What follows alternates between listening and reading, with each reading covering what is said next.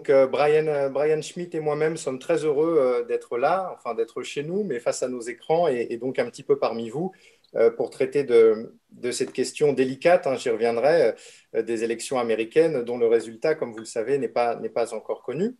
avant de commencer, Brian et moi souhaitons remercier chaleureusement Mathieu et Flora qui viennent d'avoir pris la parole et également les, organisatrices euh, de l'université ouverte, euh, en l'occurrence Adeline Ecker et Caroline Chantegrey, euh, qu'à titre personnel je connais bien puisque j'ai eu l'occasion de, beaucoup travailler avec elles les années passées. Et donc je, voulais leur, adresser un, salut chaleureux et aussi les, remercier pour leurs travaux, notamment sur la question de l'université ouverte.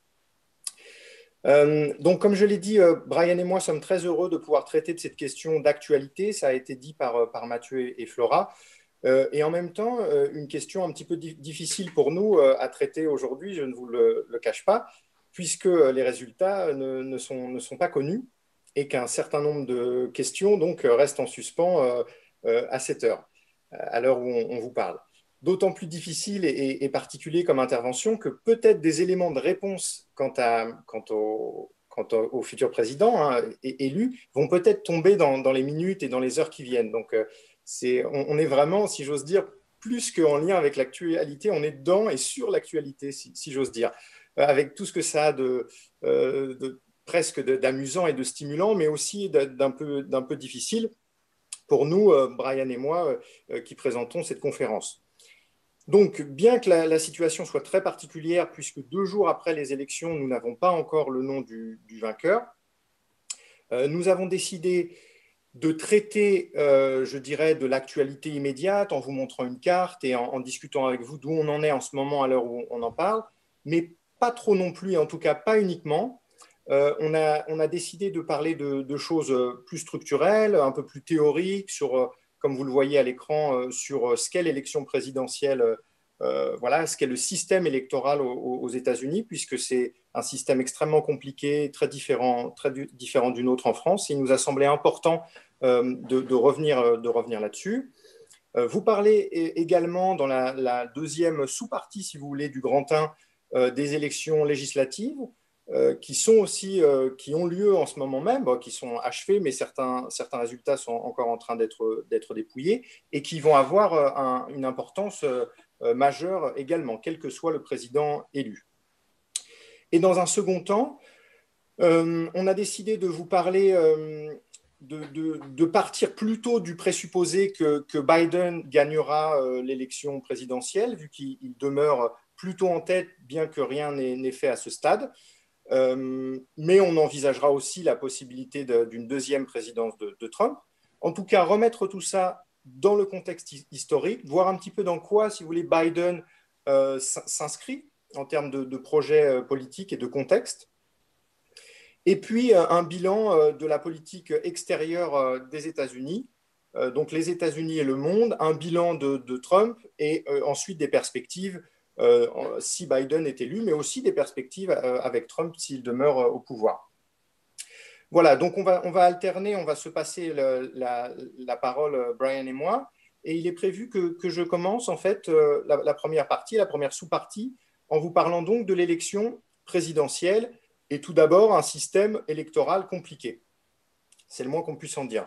Donc ça me semble important, ça nous a semblé important de revenir vraiment sur, ce, euh, sur cette question, si vous voulez, du, du, mode, du, du, système d'élection euh, américain aux États-Unis, puisque c'est très différent du, système français, puisque c'est très compliqué, puisqu'on n'en parle pas tant que ça, en tout cas pas dans le détail, euh, en, tant que ça dans le détail en France, en tout cas dans les médias grand public, je dirais, ce qui est d'ailleurs normal. Sauf que pour comprendre ce qui se passe aujourd'hui et ce qui se passe depuis deux jours, s'agissant du dépouillement difficile euh, des, voix, des votes, euh, il est important de revenir sur le système euh, électoral. Donc, l'élection présidentielle américaine est très différente de la présidentielle en France. Il s'agit d'un scrutin indirect à un tour. Scrutin indirect à un tour, tout d'abord indirect parce que les électeurs ne votent pas directement pour leur candidat, mais élisent des grands électeurs dans leur État qui constituent ce qu'on appelle le collège électoral. Donc là, vous avez à, l'écran euh, une, carte du collège électoral. En fait, vous avez les résultats euh, des élections présidentielles précédentes de 2016, hein, qui ont opposé Hillary Clinton à Donald Trump. mais on, vous l'a mis, on, a mis quand même cette carte, comme ça déjà vous pouvez voir un peu les résultats précédents, ça peut être utile pour la suite, et aussi parce que vous avez État par État le nombre de grands électeurs pour chacun de ces États. Tous ces grands électeurs constituent donc le collège électoral, Electoral College en anglais. Et puis, euh, un scrutin un tour, parce que ce sont les grands électeurs qui récoltent le plus de voix dans leur circonscription, qui sont directement élus au terme de la journée électorale. Donc, pour nous, euh, cette année, ça aurait dû être mardi, euh, mardi, mardi 3. et voilà, donc, donc voilà, voilà de, quoi il s'agit dans les, dans les grands traits. Euh, alors, pour rentrer un peu dans le détail, l'élection du président et de son vice-président, c'est un point important. Aux États-Unis, on vote pour un ticket présidentiel, président-vice-président. On n'aura pas trop le temps de développer, mais c'est intéressant en soi. Mais euh, faute de temps, on n'insiste pas. Ça pourrait être une question abordée dans le, euh, dans, le débat si vous le souhaitez, le rôle du vice-président ou de la vice-présidente, etc. Bref, donc cette élection a lieu tous les quatre ans, le mardi qui suit le premier lundi du mois de novembre. C'est la dernière étape d'un processus long qui dure en général plus d'un an. Les premières étapes de, ces élections, enfin de, la préparation des élections, la campagne, etc., euh, se déroulent au sein même des partis. Vous savez qu'aux États-Unis, on est dans un système bipartite où deux partis euh, occupent euh, quasiment intégralement le devant de la scène, les républicains et les démocrates. Donc les premières étapes se déroulent au sein des deux partis et c'est ce qu'on appelle les primaires. Je n'ai pas le temps de m'attarder sur les primaires, mais pour faire vite, elles permettent aux partis de déterminer leur candidat à la présidence, candidat qui choisit ensuite son colistier pour le poste de vice-président. Donc cette année, comme vous le savez, le ticket républicain euh, est reconduit. Donc c'est celui, euh, euh, le ticket Trump-Pence, ceux qui sont aujourd'hui à la, à la Maison Blanche, et est opposé donc au ticket démocrate Joe Biden-Kamala Harris. Euh, donc, vous avez ces primaires euh, qui, établissent donc les, candidats. Ensuite, après les primaires, vous avez la campagne, à proprement parler. Les deux candidats des deux partis se font face pendant environ deux mois. Deux mois ponctués de débats télévisés, euh, de publicités très coûteuses, de meetings en très grand nombre, en général et dans l'absolu. Cette année, ça a été un peu différent du fait de la, crise du Covid. la, campagne a été très largement perturbée. On pourrait y revenir là aussi si vous le souhaitez. Donc deux mois, deux mois et demi de campagne. Vient ensuite le jour J, le jour des élections, qu'on appelle Election Day, euh, cette année qui est donc tombée mardi, euh, dernier, euh, il, y a, trois jours, il y a deux jours, pardon, le, 3 novembre. Les élections, donc concrètement, ce, jour-là, Election Day, les élections se passent au sein des États, donc c'est un point très important quand on traite des élections américaines et du système politique américain en général, il faut toujours garder en tête, surtout pour nous Français, euh, qu'il s'agit d'un État et d'un système fédéral. D'accord? Les États-Unis sont une république fédérale et euh, les États, à ce titre, ont un rôle et des prérogatives considérables. D'accord? Euh, Et notamment dans les élections, pendant les élections et dans le système donc, électoral. Donc concrètement, ce sont les États de l'Union qui organisent, euh, les élections, qui ont la responsabilité d'organiser ces élections. Au sein de chacun de ces 50 États, les électeurs euh, votent pour les grands électeurs soutenant le euh, candidat présidentiel, qu'ils ont choisi. Le nombre de ces grands électeurs que vous voyez affiché à l'écran, le nombre de ces grands électeurs, qui sont souvent des personnalités locales, soit démocrates, soit républicaines, hein, évidemment, sont déterminés par l'État selon en fait le poids démographique de l'État et plus précisément selon le nombre des élus de l'État au Congrès. Donc c'est un peu technique, mais ça nous semble important d'insister sur ce point. Ce qui fait que le collège électoral compte 538 grands électeurs, 100 au titre du Sénat, 435 au titre de la Chambre des représentants et 3 pour, la capitale, pour Washington, D.C. L'État le plus peuplé, comme vous le voyez, euh, euh, à l'écran, la Californie, qui compte 53 élus à la Chambre des représentants, dispose donc de 55 grands électeurs, 53 pour la Chambre des représentants et les deux sénateurs. Alors que les huit États les moins peuplés des États-Unis n'en ont que trois, trois grands électeurs, d'accord? Un au titre de la Chambre des représentants et deux euh, pour chacun des sénateurs. Au final, au terme des élections, le ticket présidentiel est donc élu par les grands électeurs, eux-mêmes élus au suffrage universel direct dans chaque État. Le système électoral est donc complexe et surtout pose problème au plan de la représentativité et donc finalement des problèmes d'ordre même démocratique. Déjà, le nombre de grands électeurs par État ne peut pas être parfaitement proportionnel au nombre d'habitants par État. Ce qui veut dire, je ne peux pas rentrer dans le, dans le détail euh, technique, mais ce qui veut dire que euh, pour, euh, en fait, certains États, et paradoxalement les moins peuplés souvent, sont mieux représentés que d'autres. Donc si vous êtes un, citoyen de Californie ou un citoyen de Arkansas, par, exemple, vous n'êtes pas représenté de la même, de la même manière. D'accord? Euh, les, États, les États qui ont le moins, le moins d'habitants et donc le moins de représentants et de sénateurs, enfin de représentants en l'occurrence à la Chambre, sont euh, proportionnellement mieux représentés, citoyen par citoyen, que dans les États les plus, peuplés. Donc c'est déjà, euh, ça pose déjà, déjà question. Autre complexité et autre problème de, de représentativité peut-être encore plus flagrant, dans tous les États sauf deux, le Maine et le Nebraska en l'occurrence, le système électoral donne tous les grands électeurs de l'État, donc toutes les voix, si vous voulez, de l'État, au candidat arrivé le premier dans l'État. C'est un système qu'on appelle winner take all, le système du tout au vainqueur. C'est-à-dire que, par exemple, sur un État, euh, si, sur un État où il y a 10 grands électeurs, même si la marge du camp vainqueur est très mince, ce camp vainqueur récupérera les 10 grands électeurs de l'État, même s'il a gagné l'État à 50,01%. Donc c'est quand même un, point extrêmement important. Et, ces deux points-là que je viens d'évoquer sont ceux qui expliquent euh, en grande partie la disparité entre les résultats de ce qu'on appelle le vote populaire euh, et les résultats des grands électeurs le nombre de grands électeurs euh, par, candidat, récupéré par chacun des deux candidats. Et c'est ce qui fait que le président élu peut ne pas être le candidat qui a recueilli le plus de, le plus de votes, si vous voulez, le plus de suffrages populaires. C'est arrivé récemment en 2016 avec l'élection de Trump, mais également en 2000 avec l'élection de Bush, qui avait au niveau national moins de voix que Al Gore, que son, opposant euh, démocrate mais qui néanmoins a récupéré plus de grands, électeurs, donc a gagné l'élection. Élection de 2000, par, par ailleurs largement contestée, mais c'est une, autre, histoire. En tout cas, au-delà de ces deux exemples, Trump et, Bush, les deux, dans les deux cas des républicains, comme vous l'avez noté, euh, il faut bien comprendre qu'avec ce système, en théorie, un candidat pourrait même être élu avec moins de 30% du vote populaire. Enfin, autre problème de ce système, un grand électeur peut décider de ne pas voter pour le candidat auquel il avait initialement apporté son soutien. Ça arrive, ça arrive rarement, mais c'est déjà euh, arrivé, euh, notamment dans les périodes plus anciennes de l'histoire, mais aussi assez récemment. Les grands électeurs ont le droit, au niveau fédéral, le droit fédéral, si vous voulez, la loi fédérale les autorise à changer de, candidat, changer leur soutien. mais certains États, par contre, interdisent, donc certaines lois au niveau des États interdisent cette pratique.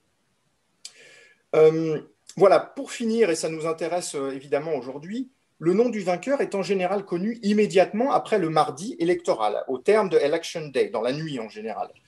Euh, mais formellement, il faut tout de même que les grands électeurs se réunissent au cours du mois de décembre pour élire formellement le président. Ils le font État par État et les voix sont ensuite comptées devant une session jointe du Congrès début janvier.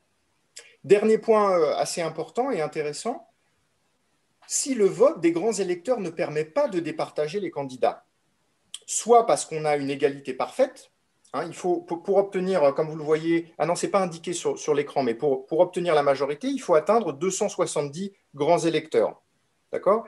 Si on est à une égalité parfaite, donc 269 en l'occurrence, euh, euh, c'est la Chambre des représentants qui élit le président et le Sénat qui désigne le vice-président. Donc c'est un point important. Donc ça, ça arrive si on est en cas d'égalité parfaite, euh, ce qui est arrivé en 1800 et 1824, mais ça peut aussi arriver s'il y a un, autre problème, et notamment des retards trop longs, en fait, des, États qui ne parviendraient pas à envoyer les résultats à, Washington avant une date qui va être établie normalement mi-décembre. D'accord? Donc ça, c'est quand même important. Voilà pour l'élection présidentielle, et, tout ça, évidemment, est répété tous les quatre ans. Et d'ailleurs, comme vous le savez sans doute, il y a des élections il y a des, avec les élections primaires, c'est même tous les deux ans et demi, pardonnez-moi, c'est ce que je, viens d'indiquer tout à l'heure. Voilà, mais en tout cas, tous les quatre ans ou tous les, deux ou trois ans, deux ans et demi, trois ans, ça recommence. Alors, je, poursuis, pardon, je garde la parole un peu longtemps, mais on, a convenu comme ça avec Brian. Après, vous, aurez, vous aurez, la chance de, l'entendre sur les points qui suivent. Donc, pour commenter un petit peu la situation euh, aujourd'hui, alors pas à l'heure exacte qu'il est, hein, j'ai choisi une carte, on a choisi, Brian et moi, une carte un tout petit peu plus ancienne qui date en fait de, ce matin, heure française, et c'est-à-dire environ minuit, euh, heure américaine, c'est-à-dire euh, au terme du premier jour qui a suivi la journée électorale aux États-Unis. Donc à la fin d'un jour après Election Day, après le jour des élections, on n'avait toujours pas les résultats, comme vous le savez, on ne les a toujours pas d'ailleurs. Et, voilà un petit peu où on en était, donc on, va pouvoir commenter cette carte. Avant de rentrer dans le détail du commentaire, bon, euh, Déjà, je l'ai dit tout à l'heure, vous avez euh, sur le petit bandeau du haut, vous avez des, chiffres qui sont indiqués, et même si ce n'est pas marqué, c'est donc 270, la, barre des 270 que euh, le, candidat doit atteindre pour être élu président. D'accord? Euh, Évidemment, la couleur bleue est associée aux démocrates, la couleur rouge aux républicains, vous, le savez sans doute. alors, si on regarde la carte, euh, et, c'est assez proche, hein, enfin, c'est un peu différent, mais il y, a quand même une proximité avec la carte de 2016 qu'on a vue rapidement tout à l'heure. On, voit quand même un découpage complexe, mais un découpage euh, entre le bleu euh, et le rouge. On voit que les démocrates gagnent sans, difficulté, à ce moment-là en tout cas, et on n'a pas les scores, mais souvent les scores sont assez nets.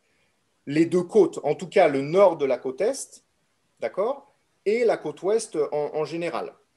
ok vous avez aussi, mais ça, ça, ça, peut dépendre, mais vous avez aussi, en l'occurrence pour ces élections, une, vraie percée, en tout cas un retour des démocrates dans le Midwest, dans les États, en tout cas certains des États de la Rust Belt. Donc le Midwest, c'est au nord, euh, la, partie est, si vous voulez, mais au, nord.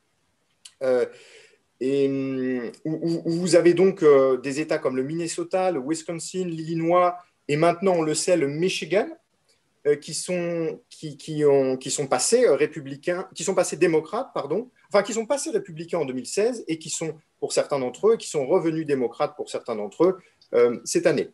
Donc en tout cas, vous voyez quand même une, un certain découpage, je dirais, du, de la, des, des, votes qui, sauf exception, montre bien qu'on a une, division entre une Amérique plutôt du sud et rurale, que vous voyez en rouge et qui votent massivement républicain, et une Amérique plutôt des côtes, souvent plutôt urbanisée, avec la question du Midwest sur laquelle on pourra revenir, donc euh, des, États, si vous voulez, industrialisés, souvent assez densément peuplés, ou en tout cas avec des villes, des villes importantes et des, et des banlieues très peuplées, etc.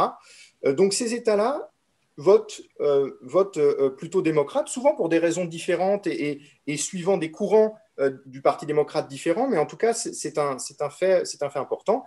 Et, de même, euh, donc le, Sud est massivement, et même en fait totalement, euh, totalement rouge, totalement républicain. Alors cette année, il y a l'enjeu, en ce moment même, au moment où on vous parle, il y a l'enjeu de la Géorgie.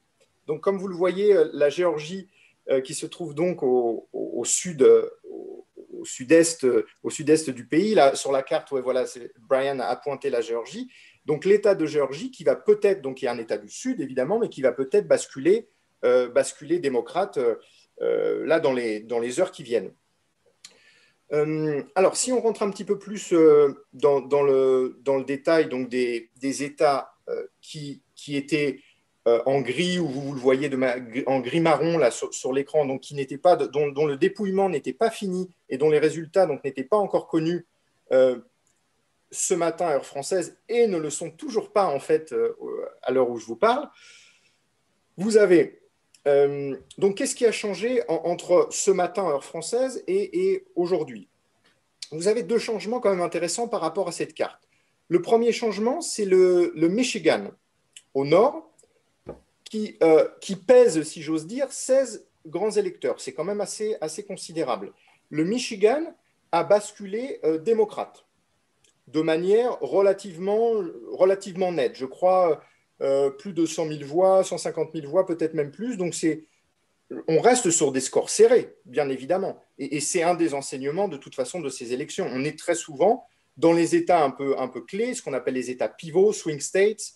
Euh, on est souvent sur des résultats serrés. Là, en l'occurrence, dans le cas du, Michigan, euh, la bascule s'est quand même faite relativement nettement du côté euh, démocrate. c'est, je crois, un petit peu moins le cas pour le Wisconsin à côté, qui a été annoncé un petit peu plus tôt vainqueur, mais où, la marge est plus, ténue et, va permettre au candidat Trump, au président candidat Trump, euh, de, déposer non pas un recours, mais de demander un recompte des voix dans le Wisconsin.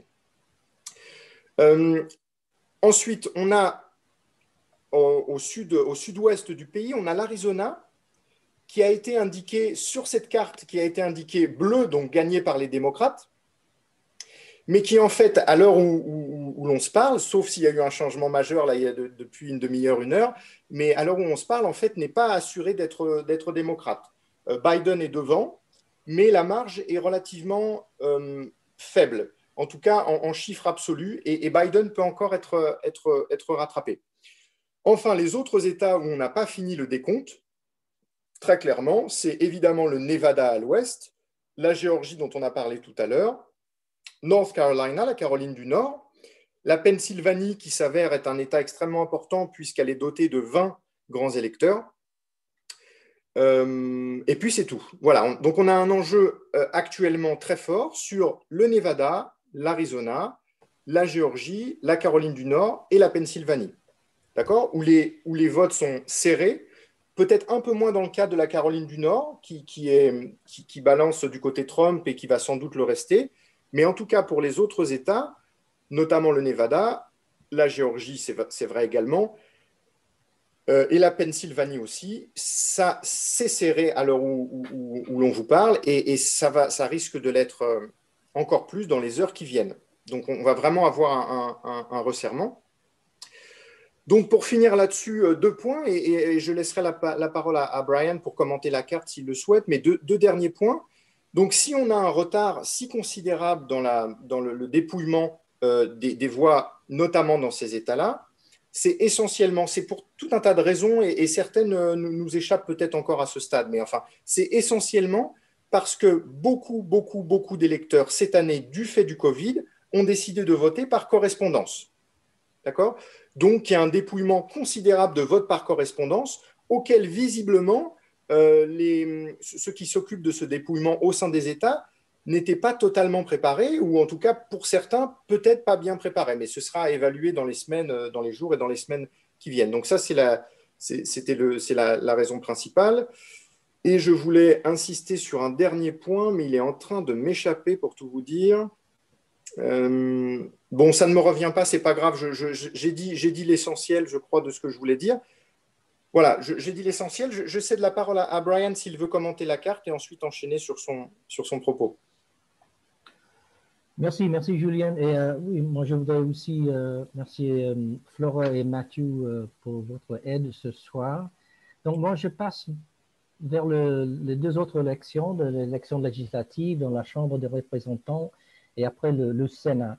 Et ici, euh, je pense que la grande histoire, c'est qu'il n'y a pas une grande histoire. Euh, en fait, euh, pour les résultats de ces deux élections, on, est, un peu, surprenant, mais pas autant que ça.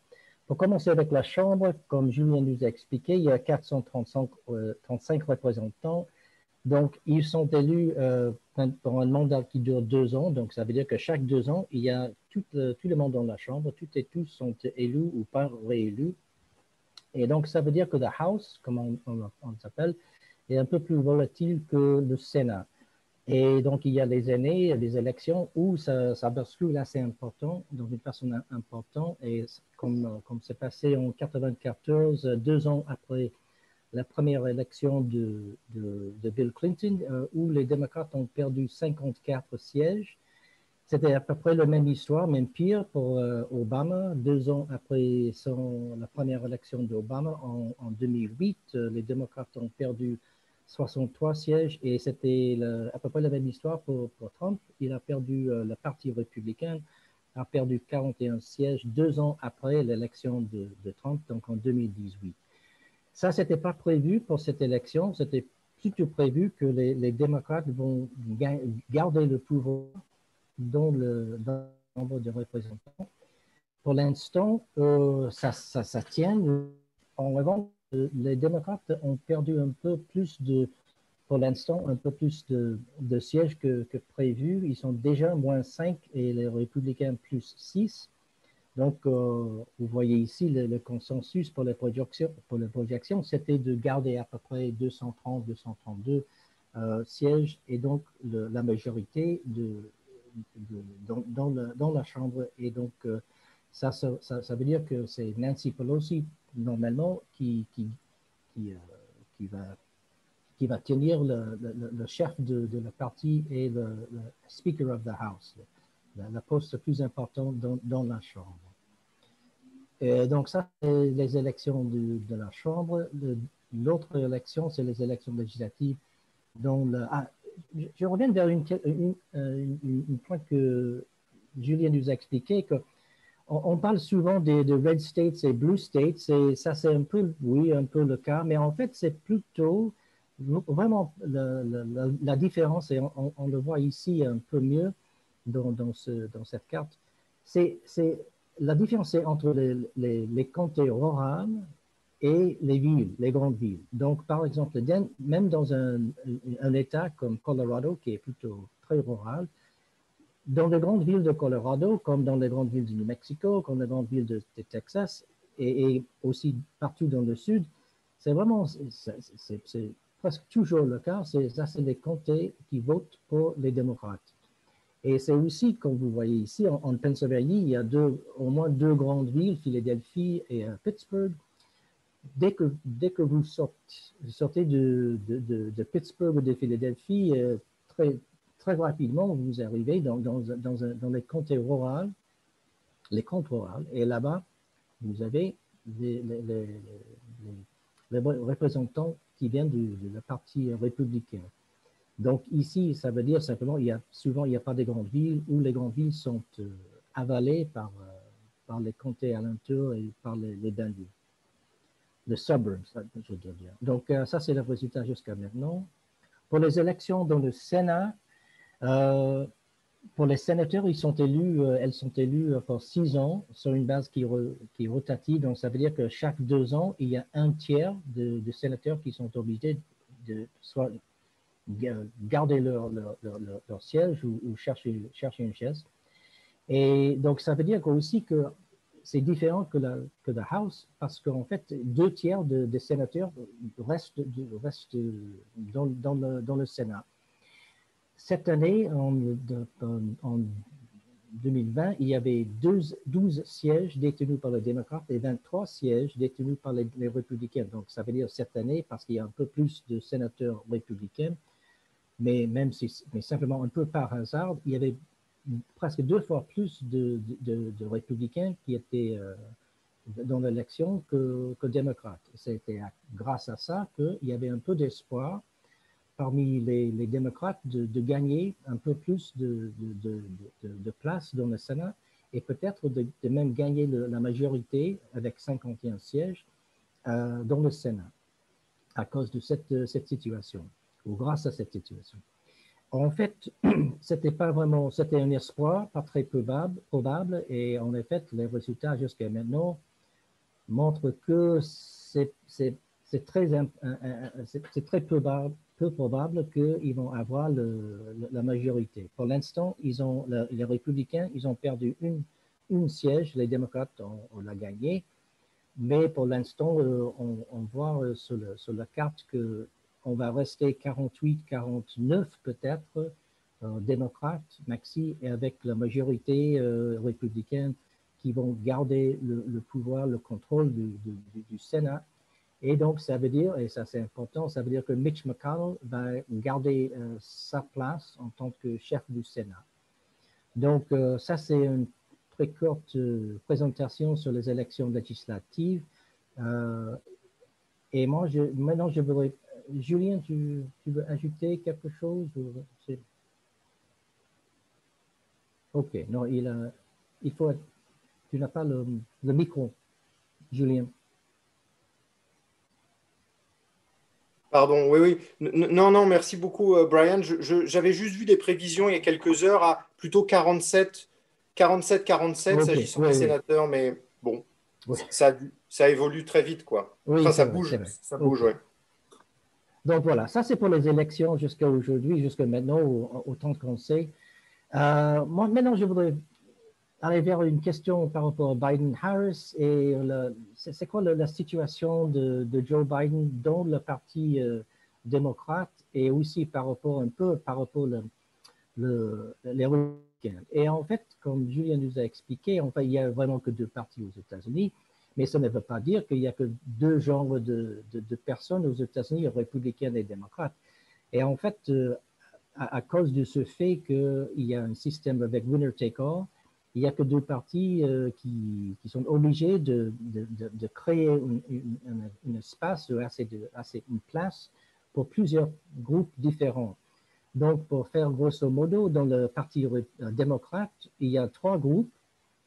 Il y a les néolibéraux, les néolibéraux, les, Labour Democrats, les, travailleurs syndiqués, et les progressistes ou les Progressive Democrats.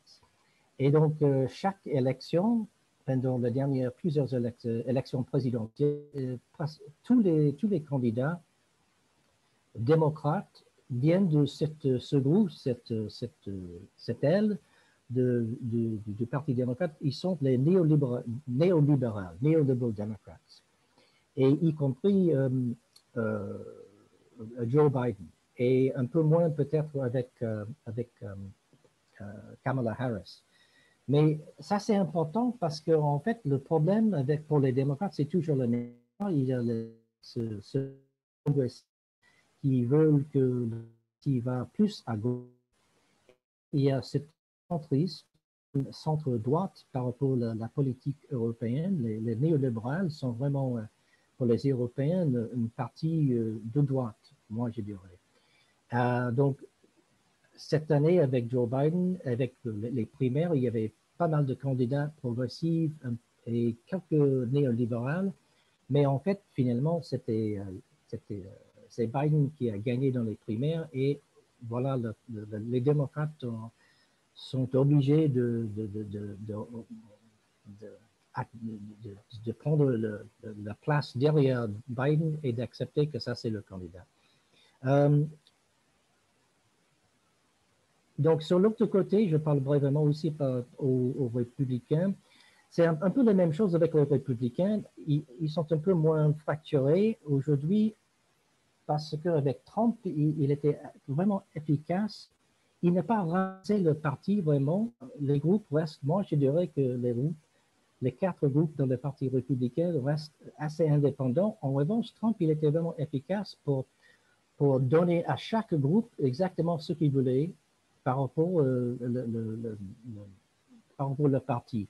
Donc, sauf pour les, peut-être, sauf pour les Liberal Republicans, les Liberal, Liberal Republicans, les républicains libéraux, d'après moi, ils sont vraiment proches avec les Neoliberal Democrats. La différence, c'est qu'ils sont républicains et les, les Neoliberal Democrats sont démocrates. Euh, donc, pour Trump, il, a réussi dans, plusieurs façons pour eux parce que pour les Liberal Republicans, ils ont, Trump il a arrangé une très grande euh, réduction d'impôts, surtout sur les, plus riches et, pour les entreprises. Pour les Traditional Conservatives, Trump a donné une centaine ou même plus de juges dans le système euh, fédéral et ils sont très, très les, traditional conservatives, ils sont très contents avec ça. Évidemment, il a, Trump a aussi a, donné trois euh, juges dans les trois juges très jeunes et très conservateurs dans le dans la Cour suprême. Et donc ça c'est très bien pour les traditional conservatives et aussi pour les social conservatives, même plus important pour eux et pour les Libertarian Conservatives et pour, vraiment pour tous les démocrates, euh, Trump, il était assez efficace pour, pour, pour, eux, pour réduire les régulations et tout ça, pour, euh, qui construit, d'après eux, euh, qui, qui, empêche les, les, les, les business d'agrandir, d'embaucher, de, de, faire tout ça. Donc ça, c'est un très euh, aperçu de les deux côtés, les, deux, parties et les deux groupes dedans. Je présente euh, ici aussi, euh, rapidement, tout est en anglais, désolé, la, la, situation, les différences entre, pour les deux parties et par rapport à la, politique étrangère américaine est une raison pour laquelle c'est difficile pour les, démocrates de réussir dans les élections nationales. Euh, et ici, il y a deux il y a l'axe euh, unilatéraliste, multilatéraliste, et ici l'axe isolationniste et internationaliste.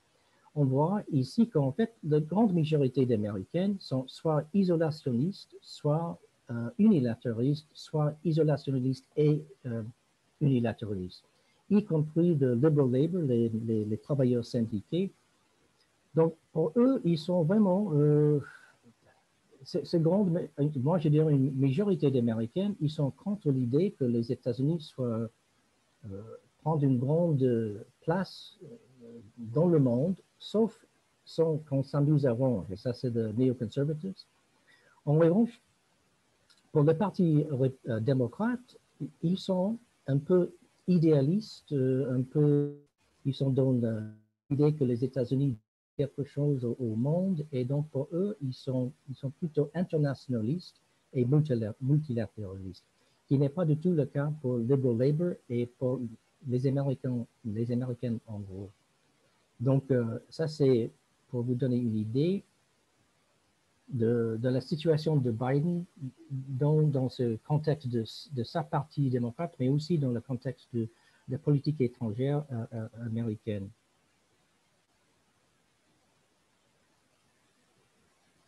Donc maintenant, euh, je voudrais parler un peu de Build Back Better. Ça, c'est le, programme de, de, Biden et Harris.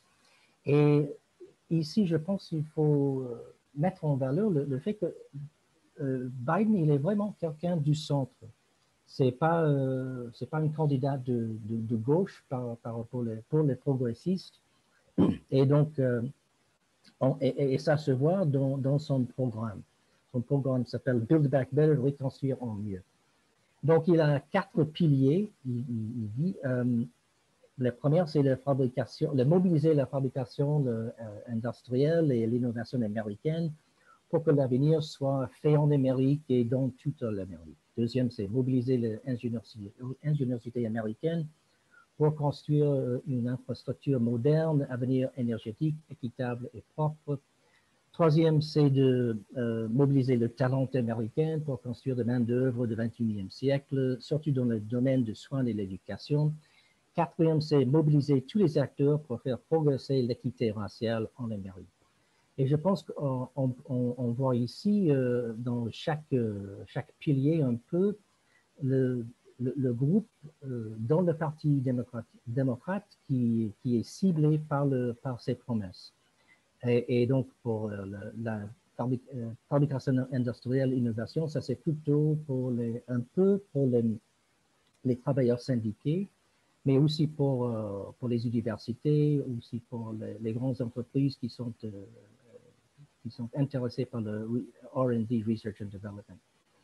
Euh, il y a aussi cette idée euh, en pilier numéro 3, on a cette, euh, ici, ça c'est la, classe moyenne, parce qu'un problème aux États-Unis, c'est par exemple avec, il, y a, il, y a, un peu d'aide quand même pour les pauvres, mais dès que tu sortes de pauvreté, c'est difficile parce qu'en fait, toutes ces choses qui étaient avant était, il y avait une subvention du, gouvernement, il y a euh, les services euh, sociaux qui étaient là parce que vous étiez pauvre. Maintenant, ils sont sont plus là.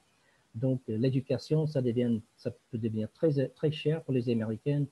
Les, soins dans la maison, c'est très, ça, coûte très cher. Et sans subvention, sans aide de l'État, c'est difficile pour les, classes moyennes américaines. Donc, tout ça, ça tout ces, ce programme, ça c'est pour cibler les classes moyennes qui travaillent, mais pour lesquelles ils n'ont pas assez de ressources pour payer pour euh, la santé, l'éducation et tout le reste. Et quatrième truc, évidemment, pour faire progresser l'équité raciale, ça, cible les, minorités, euh, les Noirs, les Hispaniques. Mais ce qui est important aussi dans ce programme, c'est ce qui n'est pas dit, les mots qu'on ne, ne voit pas. Donc, par exemple, pour, euh, euh, pour la première chose, dans les premières deux parties, piliers, Biden, il ne parle pas de, Green New Deal. Il n'utilise pas cette phrase parce que, et ça c'est une phrase pour les progressistes, ça serait très bien. Mais Biden, centriste qu'il est, il a peur que s'il il, se montre trop progressif, euh, il, sera attaqué par la droite. Mais ça ne veut pas dire que Biden, il est vraiment quelqu'un de gauche. Il n'est pas progressiste dans ce sens-là. Ah, donc, pour lui, il n'est pas vraiment pour un Green New Deal comme, euh, euh, les, progressistes de gauche euh, dans le parti. Et Biden, je pense qu'il est content avec un programme un peu plus mesuré, plus modéré. L'autre chose qu'on ne voit pas dans, ce, discours, dans ce programme, on ne voit pas Medicare for All. Et je parlerai de Medicare for All un peu plus tard, donc je reviens sur ça. Troisième truc qu'on ne voit pas, c'est on ne voit pas de defund the police. Donc ça, c'est notre programme, euh, idée des progressistes euh, démocrates et même, même plus à gauche que, ça. Et ça, c'est le problème, une fois de plus, c'est que pour Biden, il est centriste. Pour lui, ça, c'est les mots un peu, ça, c'est une phrase radicale. Ça, c'est pas quelque chose qu'il veut faire.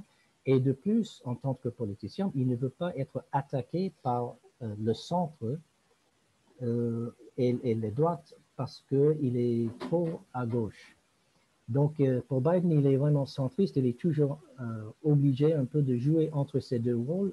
En revanche, je ne veux, je ne veux pas dire qu'il est vraiment quelqu'un de gauche, mais il est obligé de, de, de, de se plier vers la droite. Il est centriste, donc il est content d'être là deux, petits programmes euh, à, à, discuter euh, dans un peu plus de détails. C'est le Obamacare, le Affordable Care Act et aussi les impôts. Donc, évidemment, euh, Biden, il veut garder, maintenir, améliorer Obamacare et donc il y a plein de choses qu'il peut faire. en revanche, on ne sait pas parce que même si, si il est élu ou pas élu, la semaine prochaine, il y a une décision de, de, la, Cour suprême par rapport à la constitutionnalité d'Obamacare. Donc, c'est possible que même si arrive à la, à la Maison-Blanche le 20, 20, janvier 2021, c'est possible que Obamacare sera plus là. Mais si Obamacare est encore en place, pour, Biden, il a, une idée pour, améliorer la, situation, pour améliorer Obamacare, avec euh, une, politique, une, une idée s'appelle la public option l'option publique. Donc, si on revient dans 2009-2010, pendant les, tous ces débats à l'intérieur d'Obamacare, il y avait plusieurs perspectives, les perspectives du, néolibéral, mais aussi les progressistes, qui n'étaient vraiment pas pour Obamacare parce que pour eux, c'est un système trop privé, trop capitaliste euh, et, pas vraiment un bon système. Au moins, ils voulaient, les progressistes, ils voulaient avoir une public option. Donc, qu'est-ce que ça veut dire? Donc, ça veut dire qu'aux États-Unis, euh, il y a en gros les gens qui ont une euh, assurance maladie privée soit ils paient eux-mêmes, soit c'est leurs employeurs qui paient.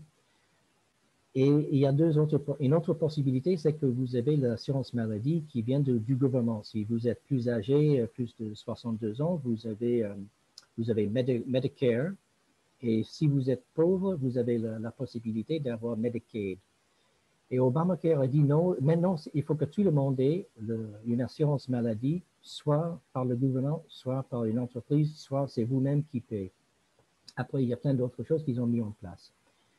Mais en fait, pour les progressistes, ils voulaient avoir, oui, OK, on va accepter Obamacare, on va accepter qu'on est obligé d'avoir une assurance maladie, mais on veut aussi ajouter dans ce marché privé, pour une assurance euh, maladie privée, avec plusieurs entreprises, avec très peu de concurrence, mais plusieurs entreprises quand même, on veut ajouter dans cette grande piscine une option publique, une assurance maladie publique qui est, qui est, qui est, fait, présenté, fait par le gouvernement.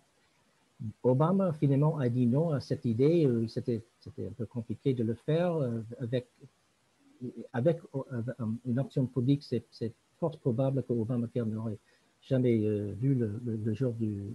jour de, on n'a jamais à euh, se passer.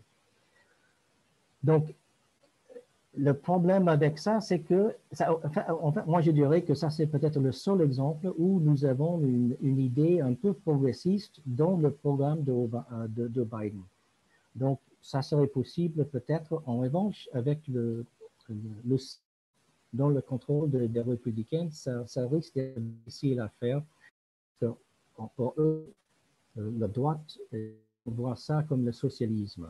Donc, euh, ça, c'est toujours difficile à faire des choses aux États-Unis dès qu'ils sont cette étiquette de socialiste. Donc, mais ça, c'est une idée de Biden, ça, c'est une idée, comme j'ai dit, un peu progressiste et peut-être possible. L'autre élément du, programme de, Obama, euh, de, Biden, pardon, c'est de, revenir sur cette question des impôts sur les sociétés et les impôts sur le revenu.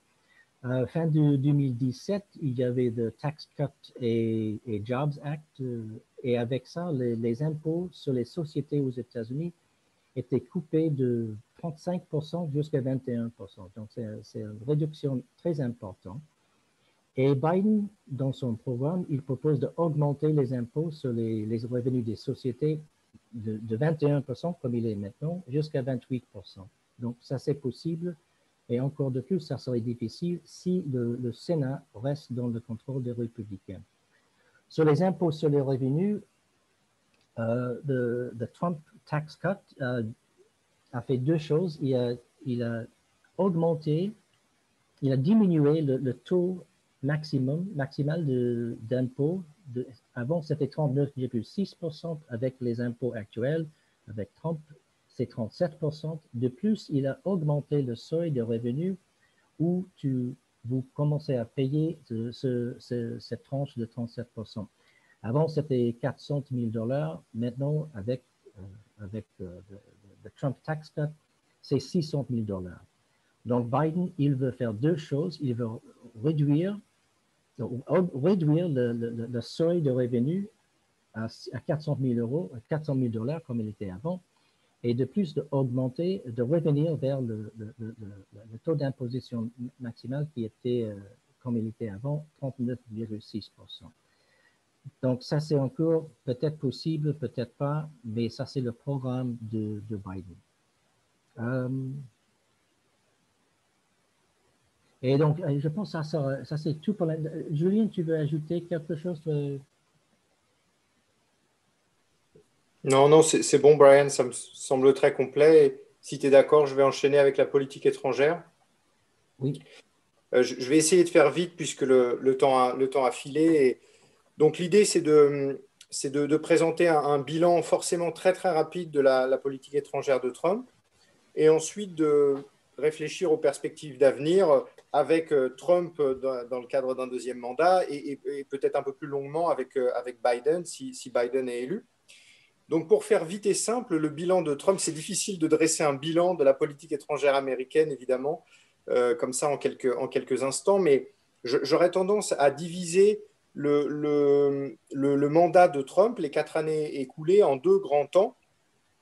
Les, premières, les deux premières années, un peu plus même, où en fait Trump, Trump a, essayé essentiellement et est parvenu euh, à, démanteler une grande partie de ce que Obama avait fait en matière de politique, euh, étrangère. C'est vrai aussi, on l'a un peu, dit avec, avec Brian, c'est vrai aussi pour la, politique intérieure. Il y, avait vraiment une vraie obsession de Trump, surtout au début de son mandat, pour défaire, détricoter tout ce que, Obama euh, avait fait. Donc ça a été particulièrement manifeste en matière de politique étrangère. Et ensuite, un deuxième temps de la, présidence Trump, euh, à un moment où il n'y a plus grand-chose à détricoter, euh, le sentiment que Trump, de manière très décousue, a essayé de reconstruire de ci, de là des, pans, des éléments, si vous voulez, de, politique, de politique étrangère, mais de manière euh, un peu confuse et un peu, décousue. Donc très rapidement, parmi les choses que, Trump a, cherché à détruire dès qu'il est, entré au pouvoir, il y en a beaucoup. il y a déjà le partenariat transpacifique, un accord qui porte essentiellement sur le commerce entre 12 États de la zone Pacifique.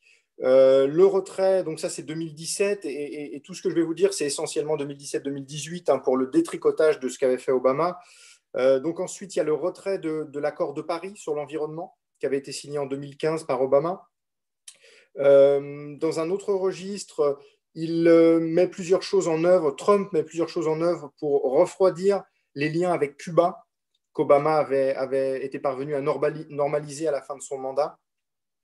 Autre revirement euh, important, euh, le retrait des États-Unis de, l'accord sur le nucléaire iranien, qui était là encore une des avancées, en tout cas perçue par la plupart euh, comme une avancée et un succès de l'administration Obama.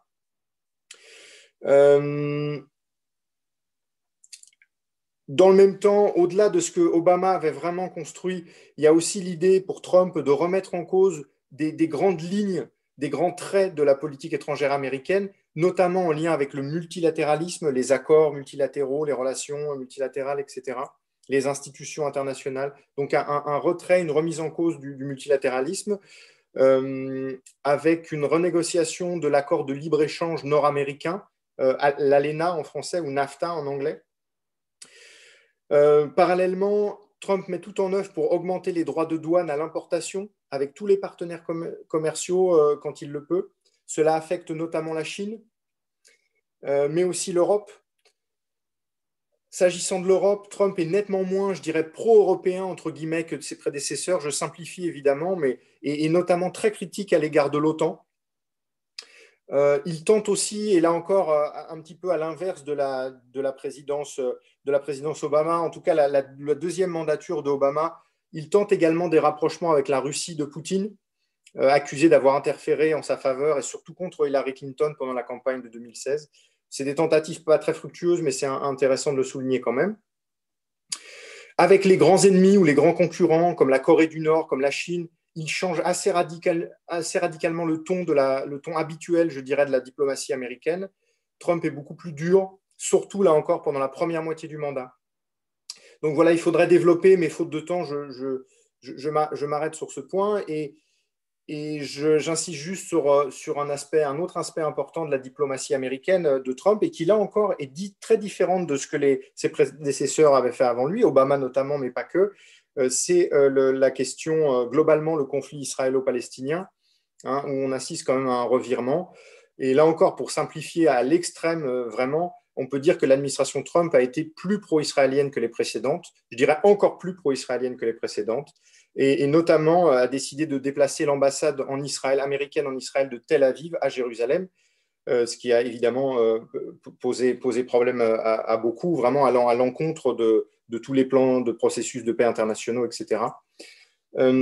voilà, ça c'est un peu la première partie de la mandature Trump, mais dans, un, dans le même temps, en tout cas à partir de 2018 en particulier et 2019, Trump donne l'impression qu'il tente de reconstruire quelque chose dans ce domaine, dans le domaine de la politique étrangère, mais de façon euh, assez aléatoire, assez décousue.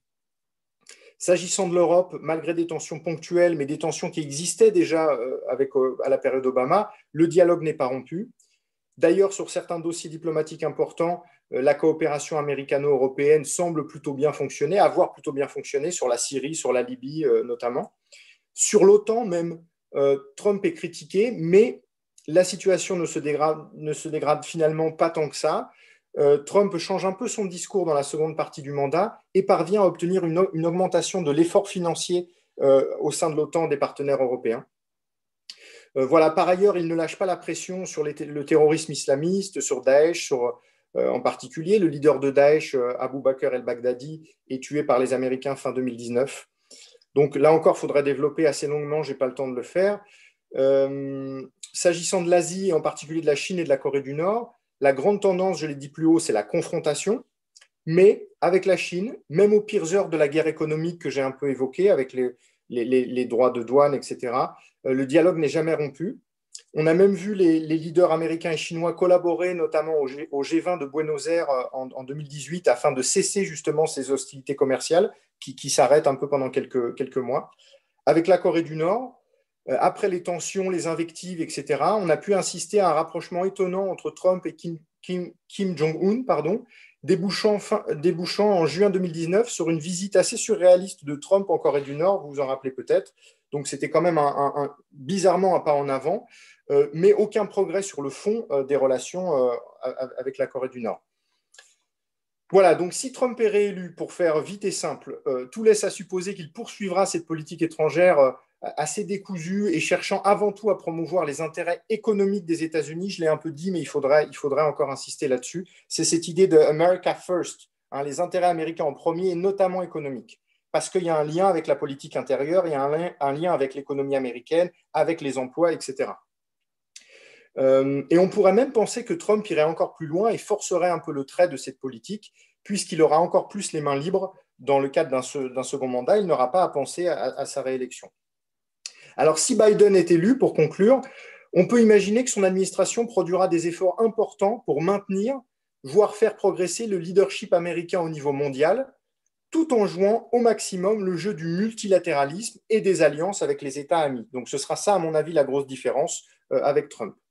Concrètement, on pourrait imaginer une Amérique présente à l'international, active sur les conflits, mais toujours, ou au maximum en tout cas, dans le cadre des alliances internationales ou multilatérales un peu finalement dans la lignée de la présidence Obama. Et, d'ailleurs, on observe que beaucoup des conseillers de campagne de Biden sur la politique étrangère euh, américaine, sur la politique étrangère, sont des anciens de l'équipe Obama.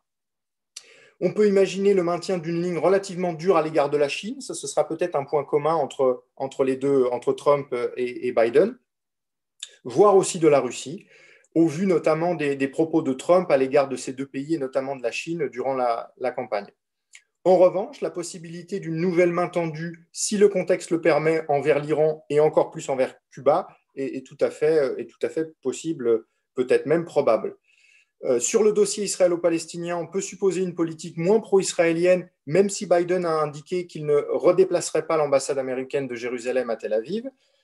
Euh, par ailleurs, et je finirai sur ces, mots, euh, sur son site de campagne, Biden met en avant les relations de l'Amérique avec l'Amérique centrale, le Mexique en particulier, et aussi avec le monde euh, africain. Il se présente un peu comme le candidat un peu des minorités Biden, et ça se reflète aussi dans sa politique, euh, dans ses, projets de politique étrangère. Euh, enfin, la démocratie, et surtout, c'est important pour nous tous, je dirais, au niveau, au niveau mondial, au niveau international, la démocratie et la question de l'environnement sont largement mises en avant. S'agissant de l'environnement, Biden a indiqué qu'une des premières décisions qu'il prendrait en tant que président serait justement de réintégrer, en tout cas de faire réintégrer son pays à l'accord de Paris sur le climat, euh, ce qui serait effectivement un signal, un signal fort. Et, je m'arrête là pour laisser un maximum de temps aux questions et aux échanges. Merci. Merci beaucoup à nos deux intervenants. Je rappelle que c'est une euh, conférence du cycle Université ouverte. Est-ce que vous m'entendez bien? Si vous êtes euh, en train de m'écouter et de m'entendre, n'hésitez pas à le dire dans le chat pour que je vérifie que tout fonctionne bien. Brian, n'hésitez pas à me remettre en animateur, comme on dit maintenant que la conférence est terminée pour que je puisse réapparaître à l'écran. Merci beaucoup. Euh, une conférence donc d'une heure. Je remercie les deux intervenants, Julien Zarifian et Brian Schmidt, d'habitude dans l'amphithéâtre de l'Université de Cergy-Pontoise, CY maintenant on dit. Euh, il y a des applaudissements, mais bon, là, il n'y a pas d'applaudissements. Moi, je peux le faire si vous voulez. Euh, en tout cas, merci à vous d'avoir été en si grand nombre à assister à cette conférence, de ces deux maîtres de conférence spécialisés sur ces sujets. On va avec vous maintenant revenir sur pas mal de questions qui ont été posées tout au long de votre présentation. Et puis, bien sûr, si vous êtes en train de nous rejoindre, n'hésitez pas à poser vos questions, vos commentaires. Alors, faites en sorte, dans la mesure du possible, de poster des commentaires les plus raisonnables possibles, j'allais dire les plus, les plus neutres, si c'est possible. Est-ce que vous m'entendez bien dans le chat? Je veux bien que vous preniez 30 secondes. Est-ce que vous m'entendez bien? Oui, on m'entend bien Oui, votre son est bon. Merci beaucoup. Alors, je continue pour euh, vous donner la parole, euh, chers, euh, internautes. et en attendant que vous posiez vos, premières questions, d'abord, une, réaction d'ensemble que, je que je vous propose de, donner tous deux sur la fébrilité et, je dirais, comment dirais-je, la, oui, la la fébrilité du débat public euh, aux États-Unis qui euh, arrive aussi en France. On le voit, cette question m'est inspirée par la virulence parfois des questions et des remarques qui sont posées dans le chat. Euh, c'est une élection que, tout le monde s'approprie, j'ai envie de dire, qui est suivie dans le monde entier. et parfois, on a l'impression que l'opposition très féroce qu'on trouve dans le débat public aux États-Unis est reprise telle qu'elle, aussi viscéralement, j'allais dire, en France, en Europe et même dans des pays qui sont pas tellement dans le giron des États-Unis. Comment vous expliquez qu'à ce point, le, cette élection intéresse, passionne, galvanise les, les, oppositions? À travers le monde. Brian, tu veux répondre? Le, micro? Est-ce que vous m'entendez, Brian? Oui, il faut remettre le micro, c'est mieux. Oui, non, mais euh, je suis curieux d'entendre la, réponse de Julien, en fait. Ah, zut. Non, non, mais non, non, non. non. mais c'est évident qu'il y a une, une, surmédiatisation et une relative bonne connaissance finalement hein, des, États-Unis, euh, euh, notamment en France, mais vous avez raison, Mathieu, dans, un, peu partout, un peu partout dans le monde, parce que les États-Unis sont évidemment la première puissance mondiale de longue date, euh, notamment après la, chute de l'URSS, voilà, ont aussi un rayonnement, euh, au-delà du, du, rayonnement euh, géopolitique, il y a aussi un rayonnement économique, culturel, etc. Les États-Unis sont souvent adorés et ou détestés, et parfois dans, le même temps et par les mêmes personnes. Et Mais c'est vrai, c'est vrai, on le fait remarquer dans le chat à l'instant, on s'intéresse de tout le temps aux élections américaines, c'est pas. Mm. Mais cette fois-ci, on a vraiment l'impression que ça l'est davantage. C'est un commentaire un peu subjectif, mais je voulais. Bah, si, je termine rapidement sur cette idée, mais qui, corrobore hein, vraiment votre propos et les, propos des, internautes, euh, on, est vraiment sur, euh, également sur une, élection euh, un peu théâtralisée, dans un contexte particulier avec le Covid, certes, mais quand même assez théâtralisé, avec un, un candidat président hors norme, perçu de manière négative, à mon avis, à juste titre, par la plupart d'entre nous, mais quand même hors norme. Euh, donc, ce n'est pas non plus si nouveau. Ça fait plusieurs euh, élections américaines, euh, présidentielles américaines, qui sont finalement assez surprenantes, avec des candidats qui, dénotent pour le meilleur et, pour le pire. Mais c'est vrai que l'élection de Barack Obama en 2008, c'était quand même quelque chose. Et, ça avait eu l'impact un petit peu que vous évoquez, Mathieu, mais de, manière plutôt évidemment positive. voilà, donc, voilà un peu pourquoi et comment les choses s'expliquent. Mais, Brian a sans doute, peut sans doute développer également.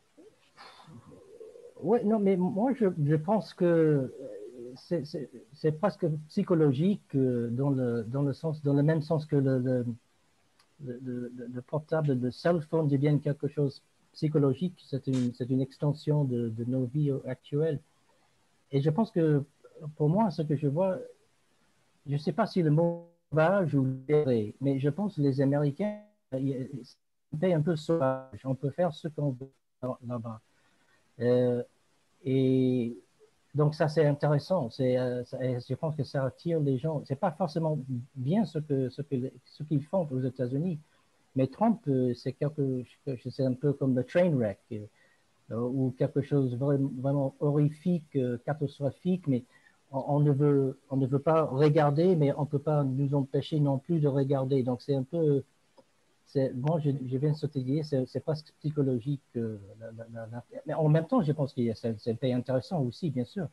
Alors, plein de questions, euh, messieurs, sur le chat. Excusez-moi, je vous interromps, Brian, parce que je voudrais euh, pas que ma question introductive euh, monopolise tous les débats. Il y a plein de questions. Alors, la règle du jeu d'un live, c'est qu'on prend les questions, même quand elles sont exprimées par des gens dont c'est pas le, qui, n'ont pas forcément une bonne connaissance de tous ces sujets. Et, et c'est pas mal parce que ça permet de reparler des fondamentaux. Par exemple, une question qui arrive à l'instant pourquoi est-ce que Hillary Clinton ne s'est pas représentée contre Trump. Et c'est vrai que euh, en France, par exemple, des hommes politiques et des femmes politiques qui se présentent plusieurs fois à, une même élection présidentielle, c'est quelque chose d'habituel. Aux États-Unis, euh, pas du tout. Est-ce qu'on peut revenir là-dessus, sur ce trait culturel de, politique américaine?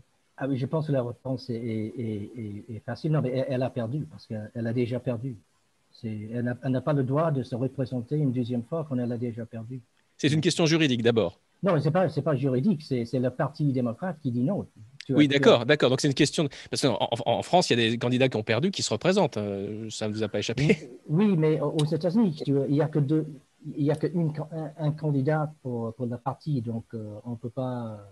Ça serait simplement impossible pour elle d'avoir de, gagné cette fois. Ça serait, ça serait même pire.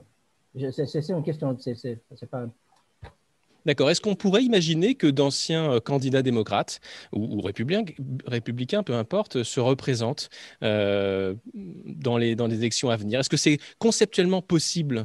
Oui, s'il s'appelle Barack Obama. Il n'y a, rien qui, a rien qui l'interdit juridiquement aux États-Unis? Oh, Non, non, non. Euh, non, il, non, euh, il faut attendre. Il peut pas être, elle ne peut pas être président pendant plus de huit ans ensuite, mais après, tu, peux, tu peux revenir. Mais il faut que tu sois Barack Obama pour que ça fonctionne. Oui, d'accord et tout le monde n'est pas Barack Obama. Je voudrais poser aussi une question euh, que vous avez euh, effleurée, Julien, à la fin de votre présentation, et au début de votre présentation, pardon, c'est celle de la vice-présidente. Vous avez commencé votre exposé en disant que vous n'auriez pas le temps euh, de revenir sur ce statut-là. C'est pourtant important. C'est pas n'importe qui en plus, la cette vice-présidente Kamala Harris on ne va pas en refaire le portrait ici, mais euh, compte tenu euh, de, l'âge de Biden, compte tenu du fait que euh, c'est quelqu'un, Kamala Harris, qui a aussi beaucoup de personnalité, est-ce que on peut, si Biden devait l'emporter, imaginer que Kamala Harris soit la première super vice-présidente, j'allais dire, pour le dire simplement? Oui, je, peux apporter un élément de réponse et, je laisserai Brian aussi s'il le souhaite, puisqu'il il, s'intéresse particulièrement à, à, cette thématique. Mais si vous voulez, oui, et en tout cas, il y, a, deux prérogatives essentielles, euh, les deux seules hein, d'ailleurs de la vice-présidence, mais qui sont, vraiment importantes. C'est, et la première notamment, de remplacer le président si, celui, si celui-ci ou celle-ci n'est plus à même de, de, d'occuper ses fonctions, soit, soit parce que la personne décède, soit parce qu'elle se retrouve en, situation d'incapacité. Euh, donc là, c'est absolument essentiel. On l'a déjà vu, des vice-présidents sont devenus présidents de droit, de fait, euh, ainsi. Et euh, on pense évidemment à l'assassinat de, Kennedy en, 63 et, Johnson qui lui succède immédiatement, qui était son vice-président. Donc ça, c'est la première prérogative. La deuxième, c'est de, de présider le Sénat. Alors c'est plus symbolique, plus honorifique, mais en cas de Sénat euh, également partagé entre républicains et démocrates, hein, donc 50 sénateurs euh, républicains, 50 sénateurs démocrates. le, président du, Sénat, qui est donc le vice-président, peut être amené à voter pour départager en fait un, vote, serré. Donc c'est quand même important. Et puis troisième point, mais qui est plus implicite et qui dépend de la relation établie entre le, président et le vice-président, mais le vice-président ou la vice-présidente peut jouer un rôle de représentation, euh, représenter le, président à l'étranger notamment, ou même sur le sol américain, et jouer un rôle de conseiller par exemple. Le, vice-président ou la vice-présidence est, notamment, euh, euh, conseil, notamment membre de droit du National Security Council, donc le Conseil euh, pour, la, sécurité nationale. Voilà, donc il y a quand même des prérogatives importantes. Maintenant, sur, sur Kamala Harris, peut-être Brian. Oui, en tant que personnalité, oui. Brian Schmidt oui, non, mais il y a une grande différence entre Mike Pence et Kamala Harris. oui, oui eh ça, ça, se voit évidemment euh, tout de suite, mais aussi leurs histoires. Euh, Mike Pence, il est né euh, à Indiana. Il a passé presque toute sa... Indiana, c'est un État à peu près 90% de blancs aujourd'hui. c'est un État conservateur, très conservateur. Il a passé toute sa vie jusqu'à, je pense qu'il est devenu vice-président. Non, non, il était à Washington, D.C. Euh, en tant que représentant. Mais euh, c'est vraiment, dans ce sens-là, quelqu'un très conservateur. Kamala Harris, euh, il, était catholique, maintenant, Mike Pence, il est born again, Christian. Kamala Harris, elle est quelqu'un, ses parents sont, tous les deux les immigrés, tous les deux avec un, doctorat, tous les deux grande réussite de leur vie, euh, dans leur vie professionnelle. Euh, elle, elle a vécu, elle a commencé quand elle était jeune en Californie, à Oakland, dans une grande ville très hétérogène, très, beaucoup de diversité. Euh, après, elle a, vécu cinq ans, je pense, à Montréal quand elle était jeune. elle, elle a fait ses études. Donc, deux, parcours vraiment, vraiment complètement différents et deux personnalités aussi, je pense, très différentes.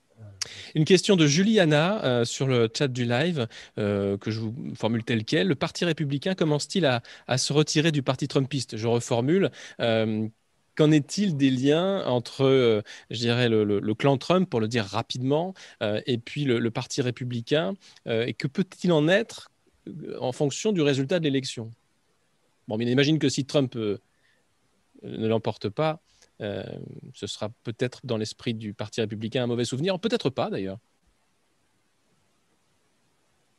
Brian? Je ne sais pas, je n'ai pas, très bien compris la, la question. Est-ce que, le, est-ce, est-ce que, est-ce que, le, est-ce que le, le, le parti, je, je, je, reformule la question de, posée par Julie, mais euh, quand, quand, quand, quand, sera-t-il des liens entre entre Trump et le Parti républicain dans, dans, le, dans le, futur, en fonction de, de, des, des, résultats de, de l'élection. S'il perd, est-ce qu'il aura laissé suffisamment de traces, suffisamment fait de choses pour que le Parti républicain en reste changé, même s'il n'est pas président des États-Unis? Oui. Et s'il gagne, y aura-t-il au sein du Parti républicain, selon vous, une forme de dissension parce que les conditions dans lesquelles l'élection se sera réalisée euh, n'aura pas été euh, approuvée, y compris même par les gens au sein du Parti républicain? Non, mais c'est sûr qu'il a déjà changé la partie euh, républicaine, ça c'est ça c'est sûr. Mais euh, pour l'avenir, euh, je pense que la question c'est que est-ce que est-ce que ça sera possible pour les républicains dans l'avenir de, gagner les élections nationales, fédérales, avec quelqu'un normal? Avec ah quelqu'un oui. qui n'est pas qui n'est pas vraiment quelqu'un d'extraordinaire. Dans le sens dans, et je, je, ne, je, ne, veux pas dire que dans un sens méchant. Moi je dirais Biden c'est comme comme dit Sleepy Joe Joe Biden c'est c'est pas quelqu'un d'extraordinaire mais c'est c'est un type euh, agréable compétent en histoire qui, qui tient la route. Euh, mais est-ce que ça serait possible pour quelqu'un comme je sais, Ivanka Trump par exemple? Est-ce qu'elle peut remplacer son père? Je je sais pas. Je, moi je pense que non mais je sais pas et... Euh, question du, toujours sur le chat de Sircha, je ne sais pas si je prononce bien. Euh, elle, elle, fait cette remarque toute simple, mais qui peut nous emmener sur une discussion relative à la, aux, aux, médias aux États-Unis et la façon dont, dont, la campagne a été relayée. Fox News est étrangement soft avec Biden, avec euh, Biden et l'écrit, mais peut-être même aussi avec Trump. Euh, quel rôle ont joué dans cette campagne en particulier les, les, les, les médias euh, aux États-Unis sur euh, Est-ce que vous les avez trouvés euh, aussi virulents que qu'on aurait pu l'attendre? Ont-ils pris parti euh, autant qu'on aurait pu l'imaginer? Je parle en particulier des médias qui sont clairement affichés à droite ou à gauche. Je, Peut-être, euh, enfin, on pourra, y répondre évidemment, c'est une question importante. Juste pour terminer sur, la question précédente qui était importante également, je pense qu'il est évident que Trump a fait, main basse hein, sur le Parti républicain, c'est évident. Peut-être que d'autres courants reprendront le dessus plus tard, mais pour l'instant, il y a une assise vraiment de, Trump et du Trumpisme qui me semble très forte. Euh, J'ajoute par ailleurs que selon les derniers chiffres, Trump a fait en, en chiffres absolus, je crois, environ 3 millions de voix en plus qu'en euh, 2016. C est, alors évidemment, il faut tenir compte de, l'évolution démographique euh, et d'un certain nombre d'autres éléments, mais en tout cas, euh, en, en, chiffres absolus, il, a encore plus de, soutien. Il faudrait voir peut-être parmi les jeunes, je, je, on n'a pas, les éléments à ce stade, mais donc euh, je, pense que ce qu'on appelle le Trumpisme et, autour de ce genre de, de personnalité à la fois très à droite à tout point de vue et extravagante par ailleurs, ça marche. euh, ça plaît à cette frange de, de l'Amérique euh, qui. Voilà, et, et, et, les républicains les plus sérieux semblent quand même largement en minorité. Pardon, c'était un peu long, mais je, je voulais. Non, mais très bien. Ce point. Ouais, ouais. Euh, euh, sur les médias, peut-être, Brian, tu veux, tu veux enchaîner ou... Euh, Sircha me dit oui, effectivement, avec Biden, je confirme, je trouve que Fox News, plutôt d'obédience trumpiste, pour le dire encore une fois très vite, est, est plutôt, plutôt gentil avec Biden. Oui, et, et, et, en même temps, je pense aussi avec CNN, que j'ai regardé euh, aussi pas mal, euh, ils, ils, sont un peu euh, bon, presque polis quelquefois oui. avec, avec Trump. Et, et c'était drôle parce qu'en fait, cette question de Arizona, c'était c'était Fox News qui a dit hier, hier soir, je pense, hier après-midi, que ah oui, c'est Biden qui, qui, va gagner en, en Arizona. Et, et CNN jusqu'à maintenant, je pense que CNN n'a pas donné euh, Arizona à, Trump, à, Biden. Donc CNN, c'est CNN qui joue un peu. Euh, ce, qui, est presque une prise de position politique finalement, dans le fait d'annoncer euh, tel ou tel résultat, non? Je ne sais pas. Moi, j'aurais plutôt dit peut-être une maladresse. Ou c'est vrai que les chiffres varient beaucoup et, j'ai l'impression que Fox News, ce n'était pas les seuls hein, d'ailleurs à donner l'Arizona, mais c'était peut-être les premiers. Euh, donc voilà. mais je pense que c'était les premiers. Je sais. Toujours sur la question des médias, messieurs, je euh, vous pose cette question posée sur euh, le chat à l'instant, posée par Sam Sam. Bonsoir Sam Sam. Quelques mots sur le changement de ton entre le premier débat et le second débat. Les candidats ont-ils finalement eu honte face aux médias internationaux? Je vous livre la question telle qu'elle. C'est vrai qu'il y a un changement de ton majeur. Oui, oui, oui, c'est une bonne question. J'avoue que je n'ai pas réfléchi aux raisons de ce, changement de ton. Peut-être une volonté, effectivement, de, se normaliser un tout petit peu du côté, du côté de Trump, mais c'est difficile à évaluer. Hein. C'est des stratégies. Euh. Puis vous savez, un, débat comme ça, c'est aussi des dynamiques qui se mettent en place. lors du premier débat, ça dès le début, on a senti que ça, ça, partait mal et que Trump était vraiment agressif et que Biden faisait au mieux pour se contenir, mais que ça, lui devenait en, fait impossible. Et, dans le cadre du deuxième débat, euh, oui, c'est peut-être que, Trump a voulu montrer en fait, euh, euh, je dirais pas deux aspects de, sa personnalité politique, mais enfin montrer qu'il était capable aussi par moment d'une stature un petit peu plus, plus sérieuse, de, si le terme convient. Euh, je vous propose de parler de, politique internationale parce que là aussi, sur votre intervention, euh, vous vous en êtes expliqué, Julien, tout à l'heure, vous, avez peut-être un peu manqué de temps. Euh, revenir sur l'accord de Paris, parce que ça, ça fait partie des, questions qui étaient aussi posées sur le chat. Alors, est-ce que vraiment Biden, s'il est élu, encore une fois, s'il est élu, va, revenir dans les, accords de, Paris? C'est une information qui, est annoncée par les équipes de Biden depuis, depuis longtemps, ce retour dans les accords de Paris. Oui, a priori, euh, ça, ça fait aucun doute, d'autant qu'il l'a enfin, suivi de près et d'une certaine manière, il l'a signé, en fait, cet accord euh, via, Obama, évidemment, mais quand il était vice-président d'Obama. Ce qu'il faut bien comprendre, je n'ai pas pu trop le développer, mais, cette entreprise de déconstruction de Trump, de, tout ce qui avait été les, euh, finalement les, avancées de, la période Obama, touche directement Biden, qui était, comme je l'ai dit, euh, évidemment son, le vice-président Obama, mais aussi un conseiller. Il y avait une grande proximité entre les deux hommes, notamment sur les dossiers étrangers, etc. Donc, euh, donc évidemment que, enfin, il me semble en tout cas que Biden, sur beaucoup de ces dossiers, va chercher euh, à, réaffirmer ce qui avait été un peu la ligne précédente. Et pour les accords de Paris, rien ne s'y opposera à mon avis, et ça me semble, ça me semble clair qu'il le fera d'entrée de jeu. Il l'a annoncé quand même publiquement, assez clairement. Donc, question qui n'a rien à voir d'Andrew Toutil. Alors, c'est une question un peu en forme pronostique. Désolé, hein, ça fait partie du jeu aussi. Si Biden gagne, euh, quel est le premier pays européen qu'il va visiter demande Andrew, d'après vous? Ah Ah, ça, c'est une bonne question pour Julien. Bah, ah bon? Oh, oh, C'est pas sympa de faire ça, Brian. Non, je n'ai aucune idée. Je ne sais pas. J'allais répondre par une pirouette, mais le problème, c'est que je peux aussi me tromper très, très clairement avec cette pirouette, mais peut-être qu'il ne, qu'il ne commencera pas, peut-être que sa première visite ne sera pas envers un pays européen. Oui. Moi, j'aurais tendance à penser à un pays euh, d'Amérique du Nord, euh, c'est-à-dire soit le Mexique, soit le Canada. Mais euh, après, vas-y, vas-y. Maintenant, j'ai une réponse. Je pense que ça, ça, va être Irlande, en fait. Ah. Ce sera quoi, pardon? Irlande. L'Irlande? L'Irlande, oui. Pourquoi? Parce qu'il a des, liens très forts avec, avec l'Irlande et les Irlandais. Question qui. Euh, si, je puis me permettre, si je puis me permettre, Mathieu et, Brian, mais aussi avec la France, de manière plus lointaine et plus complexe, mais, mais, mais le nom, euh, son nom, son, son middle name qui garde, qui garde toujours, c'est Robinette, Robinette, qui est le nom, si je ne m'abuse, de. Donc en fait, il s'appelle Joseph Robinette Biden.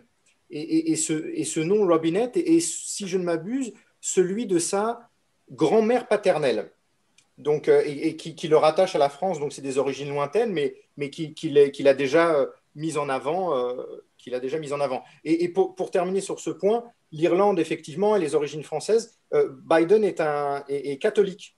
Et, il évoque d'ailleurs la communauté catholique, ça m'a un peu surpris, sur sa plateforme, sur son, sur son, ouais, sur son programme. Et s'il est élu, ce serait le deuxième président catholique, donc non protestant, hein, pour, oui, ça. dire clairement, voilà, à, être élu à, la, à la Maison-Blanche après Kennedy. Question, euh, on parle toujours d'international et toujours d'Europe finalement avec Mohamed qui demande euh, si l'Europe sera toujours une priorité pour les, dans les affaires étrangères américaines euh, ou est-ce que finalement, quel que soit le président élu, l'Europe sera plus trop au centre de, ces, de, ces, de ces sujets? De politique extérieure. Ben, je, pense qu'il y, a un recul qui s'est opéré euh, progressivement euh, en différents temps depuis, euh, depuis déjà plusieurs années, qui s'est effectivement confirmé avec Trump, qui était assez bizarrement, si j'ose dire, enfin, si, si, je continue sur la, de, manière un peu triviale peut-être, mais sur la question des origines, vous, vous le savez sans doute, Trump est, lié à l'Europe par sa mère qui est, qui est, qui est née en Écosse, qui est écossaise, hein, qui, est, qui a donc été une immigrante aux États-Unis et, son papa, dont les, deux parents étaient eux-mêmes des migrants euh, allemands. Bref, pour autant, euh, peu importe hein, évidemment les origines euh, ethniques ou voilà, mais pour autant, il n'a pas été un, président européen, c'est évident. Il a notamment été dans un bras de fer constant jusqu'à maintenant avec Angela Merkel en particulier. Donc c'est une tendance, relativement lourde parce que euh, même si le lien transatlantique reste fort avec l'OTAN, euh, il y a quand même des affinités qui demeurent, culturelles, etc., il est évident que la géopolitique mondiale euh, est tournée vers l'Asie et vers le Moyen-Orient également, mais vers l'Asie en particulier. Donc oui, en, ce sens, je, je, pense que la Chine va rester d'une certaine manière, et je mets les guillemets évidemment, le gros morceau de la politique étrangère américaine sous Biden ou sous Trump 2. Certains observateurs euh, en Europe comme aux États-Unis euh, s'inquiètent d'une éventuelle d'un risque de dérive autocratique euh, aux, États-Unis. c'est exprimé très différemment selon les observateurs. Je pose j'aborde ce thème parce que Julie dans le chat pose une question qui fait un petit peu peur peut-être à certains. si Donald Trump pouvait remporter le mandat une fois de plus, est-ce qu'il aurait la possibilité de modifier la Constitution pour se représenter à nouveau? On sait principe, un président ne peut se présenter que, enfin, un candidat ne peut, se présenter que, deux fois. Euh, comment ça peut se passer? Est-ce qu'il y a une, un risque réel ou est-ce que ça reste de la politique fiction vraiment? Compte tenu des, je pense que c'est la, politique euh, fiction dans cette surtout pour quelqu'un qui a 74 ans aujourd'hui, euh, d'être président 4 ans de plus et après, écoute, il y aura quoi, 80, 84 ou presque. Donc, mais évidemment, oui, c'est possible de changer la, Constitution, de, mais euh, ça, ça, serait compliqué à faire et difficile à faire, je pense, dans, dans, dans par, Trump. Oui, il faudrait passer par le Congrès et ça semble assez, assez peu probable. En tout cas, par contre, le, les éléments de dérive euh, un petit peu autoritaires euh, qui, qui ont été évoqués, moi j'ai le sentiment, mais je, Brian pourra compléter et sera peut-être pas d'accord, mais j'ai le sentiment qu'on les retrouve en ce moment euh, dans ces élections qui, avant même d'être achevées, euh, euh, sont déjà contestées par Trump, comme, un, franchement, comme un, dirigeant autoritaire aurait pu le faire dans d'autres régions du monde. Hein. On est déjà dans un quasi-refus de, de résultats d'élections qui ne sont pas encore tombés. Donc euh, là, moi, j'avoue que ça m'a, j'ai trouvé qu'il allait fort un peu. Après, on est, on est sans doute sur de la posture et sur de la rhétorique, mais c'est quand même à signaler. Croyez-vous, justement, c'est la question de Margot sur le chat du live, sur, le, sur, ce, sur, ce, sur cet espace des commentaires, croyez-vous aux guerres civiles, entre guillemets, euh, annoncées par, ou craintes par certains euh, journalistes après les élections? Alors, par exemple, encore une fois, hein, ce sont des questions qui s'adressent aussi, voilà, sur, sur, qui, sont, qui portent aussi sur des sujets un peu de, où il s'agit de faire preuve de, subjectivité, mais je vous les pose quand même ces questions parce qu'elles me semblent intéressantes. Est-ce qu'il y a un risque réel ou est-ce que vous pensez que c'est plus euh, de une crainte irréelle qu'autre chose? Mais Je pense qu'il y a déjà une guerre euh, culturelle qui, qui, existe. Là, elle parle de guerre civile, c'est pas tout à fait la même Non, mais je sais, mais est-ce que ça devient quelque chose de plus violent que déjà, euh, qu'il y a déjà le cas c'est tout à fait possible. En revanche, je suis un peu. Ce qu'on a, qu'on a vu euh, mardi et, mercredi, c'était un Même si on n'a pas le résultat, j'ai l'impression que les, les, gens sont plutôt calmes. Il y a des, des, petits trucs qui se passent en Arizona, mais c'est les gens qui, qui, qui, Il y a une petite manifestation ici et ailleurs, mais pour l'instant, ça reste, il me semble que ça reste plutôt calme, surtout par rapport où nous étions il y a trois semaines, quatre semaines, il y a quelques mois. Donc, euh, en revanche, une vraie guerre civile, je pense que c'est possible d'avoir des, des, interactions violentes euh, dans, qui se passent dans, dans les, petites villes, les, grandes, les petites villes, les grands villages, un peu, mais ça, sera avec, euh, un peu comme on a, vu à Portland, euh, Oregon, il y, a, un mois. Les, choses comme ça, c'est possible. Question de Mélissa Pruvot. Euh, bonsoir, dit-elle. Je n'ai pas bien compris le principe des grands électeurs. Et c'est vrai que ce pas des concepts qui nous sont familiers à nous, Français. Qui sont-ils vraiment? C'est qui ces, personnes-là? Est-ce que ce sont les mêmes personnes, les mêmes électeurs lambda, entre guillemets, que nous avons vus aller voter dans les médias? Non, mais quand même. Ça ressemble à quoi, un grand électeur Julien Zarifian, Brian Schmidt? Ben, en, fait, les, grands électeurs comment dirais-je, leur personne n'a pas, grande importance, si j'ose dire. C'est souvent des, personnalités euh, au niveau d'un État, au niveau local, des personnalités euh, euh, liées à un des deux partis politiques, donc le, Parti républicain ou le Parti démocrate, qui acceptent d'être intégrés à une liste, mais, c'est plutôt à la fois honorifique et, formel, mais c'est tout. Hein. C'est des voilà, des gens qui font un peu, un peu autorité, euh, souvent au niveau local, hein, si, je, je, peux le résumer comme ça. Je ne sais pas, Brian, si tu... Oui, moi, oui, oui dans ce sens, c'est les, les, amis du parti, les membres du, parti, et, mais, mais, pas forcément quelqu'un de spécial. Euh, c'est peut-être c'est les ouvrières, quelquefois, c'est les médecins, c'est les, les, gens, les amis du parti, les membres du parti, les deux partis. Euh, nouvelle question euh, de, Mohamed sur le chat. Euh, en contestant les résultats dès maintenant, je, reprends cette question parce que c'était évoqué à l'instant par Julien Zarifian. En contestant les résultats dès maintenant de la part de, comme le fait Trump. Est-ce qu'au-delà même des enjeux de cette élection, il n'y a pas une sorte de, de, mal causé en profondeur au fonctionnement même de la démocratie Est-ce qu'on va s'en remettre? Est-ce qu'ils vont s'en remettre de cette élection-là? Les Américains. Si je finis pas ma phrase, c'est compliqué. Non, non, non, c'était, c'était, c'était clair. Merci Mathieu. Bah, Brian, tu veux, tu veux répondre?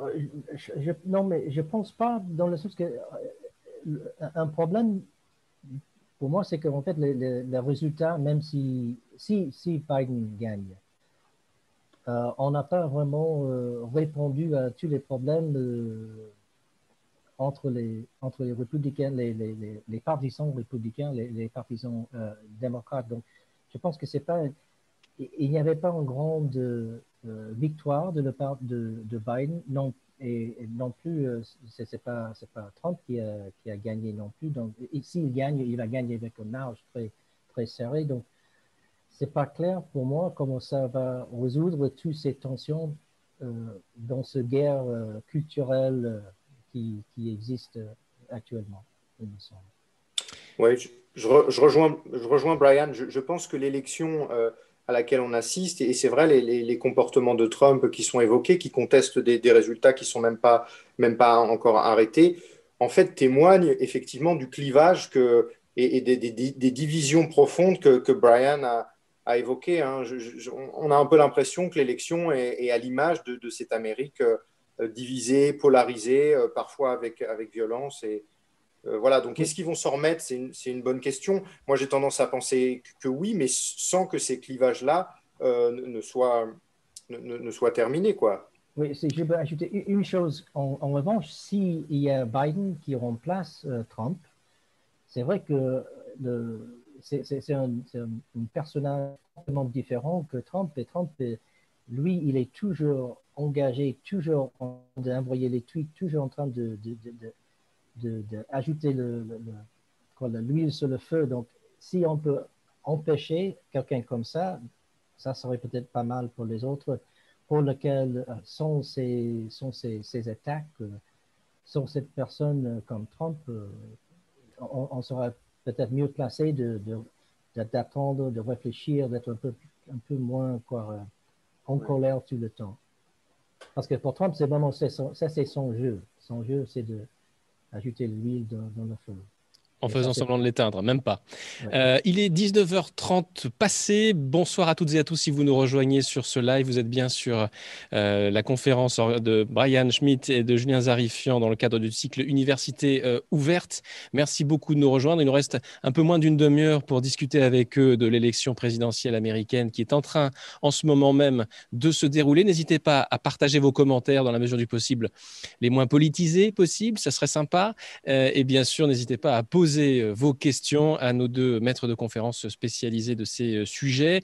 Euh, on va revenir un petit peu sur la question de la carte électorale parce que ça a déjà été traité, abordé plein de fois par les, notamment en, France, par, par les médias français on a constaté euh, souvent, enfin on a constaté lors de l'élection présidentielle que c'était en, termes de, nombre de suffrages euh, Hillary Clinton qui avait remporté le, plus de voix, alors que finalement ça n'a pas été elle qui a, été euh, élue finalement. Est-ce qu'on peut imaginer qu'un jour, la carte électorale qui permet de, répartir les grands électeurs soit modifiée? Ou est-ce que c'est un serpent de mer dont on parle depuis des années qui jamais n'aboutira? Non, mais le nombre de, le, nombre de, lecteurs, ça, ça peut changer euh, s'ils veulent, dans le sens qu'on peut ajouter euh, une, vingtaine de places dans le Congrès, euh, dans, les, dans, dans l'État où il y a un agrandissement, de, il y a une population qui, qui augmente. Donc ça, c'est, ça, c'est possible. mais, mais si on fait ça, ça ne change pas ce problème où le vote populaire et le vote dans le collège électoral peuvent être très différents. Et le résultat, c'est que on a eu un président qui, n'était pas élu par, par la majorité d'Américains. En revanche, ce, qui est aussi possible, et ça c'est une question qui, vient chaque quatre ans, euh, et surtout plus récemment, c'est un peu avec un peu plus de force maintenant, c'est est-ce qu'on peut supprimer simplement le collège électoral euh, tout, tout, de suite? Parce que c'est pas c'est à cause de ça qu'on a ces résultats où euh, Hillary Clinton a gagné avec presque 3 millions de votes de plus, mais elle a perdu dans le, collège électoral. Mais pour faire ça, ça c'est une question de, changement de la Constitution et pour les républicains, les gens, ça serait très difficile. Pour, ils, n'accepteront de ce changement parce que pour eux, ça, veut dire que ça ils ne gagneraient jamais une deuxième, une autre élection présidentielle. Sur... Oui, Julien. Si je peux commenter également, c'est effectivement un peu un serpent de mer. Euh, il y a beaucoup d'Américains qui, considèrent ce, système électoral basé sur le, collège électoral comme une anomalie et ce système de vote donc indirect. Euh, mais euh, c'est très difficile à faire bouger pour les raisons politiques que Brian a indiquées.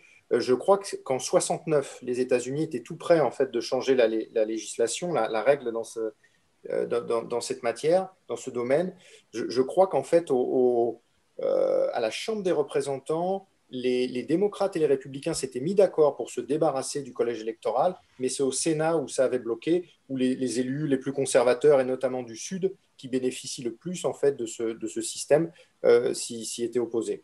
Et, j'ajoute, je, crois que je l'ai indiqué rapidement, mais j'ajoute que sur ces dernières euh, décennies, euh, ce, système a bénéficié clairement aux candidats à la présidentielle républicains, hein, qui George W. Bush en 2000 et euh, et, Donald Trump en 2016 euh, ont gagné avec, euh, donc dans le cas de, Bush contre Al Gore, c'était environ 500 000 voix en moins.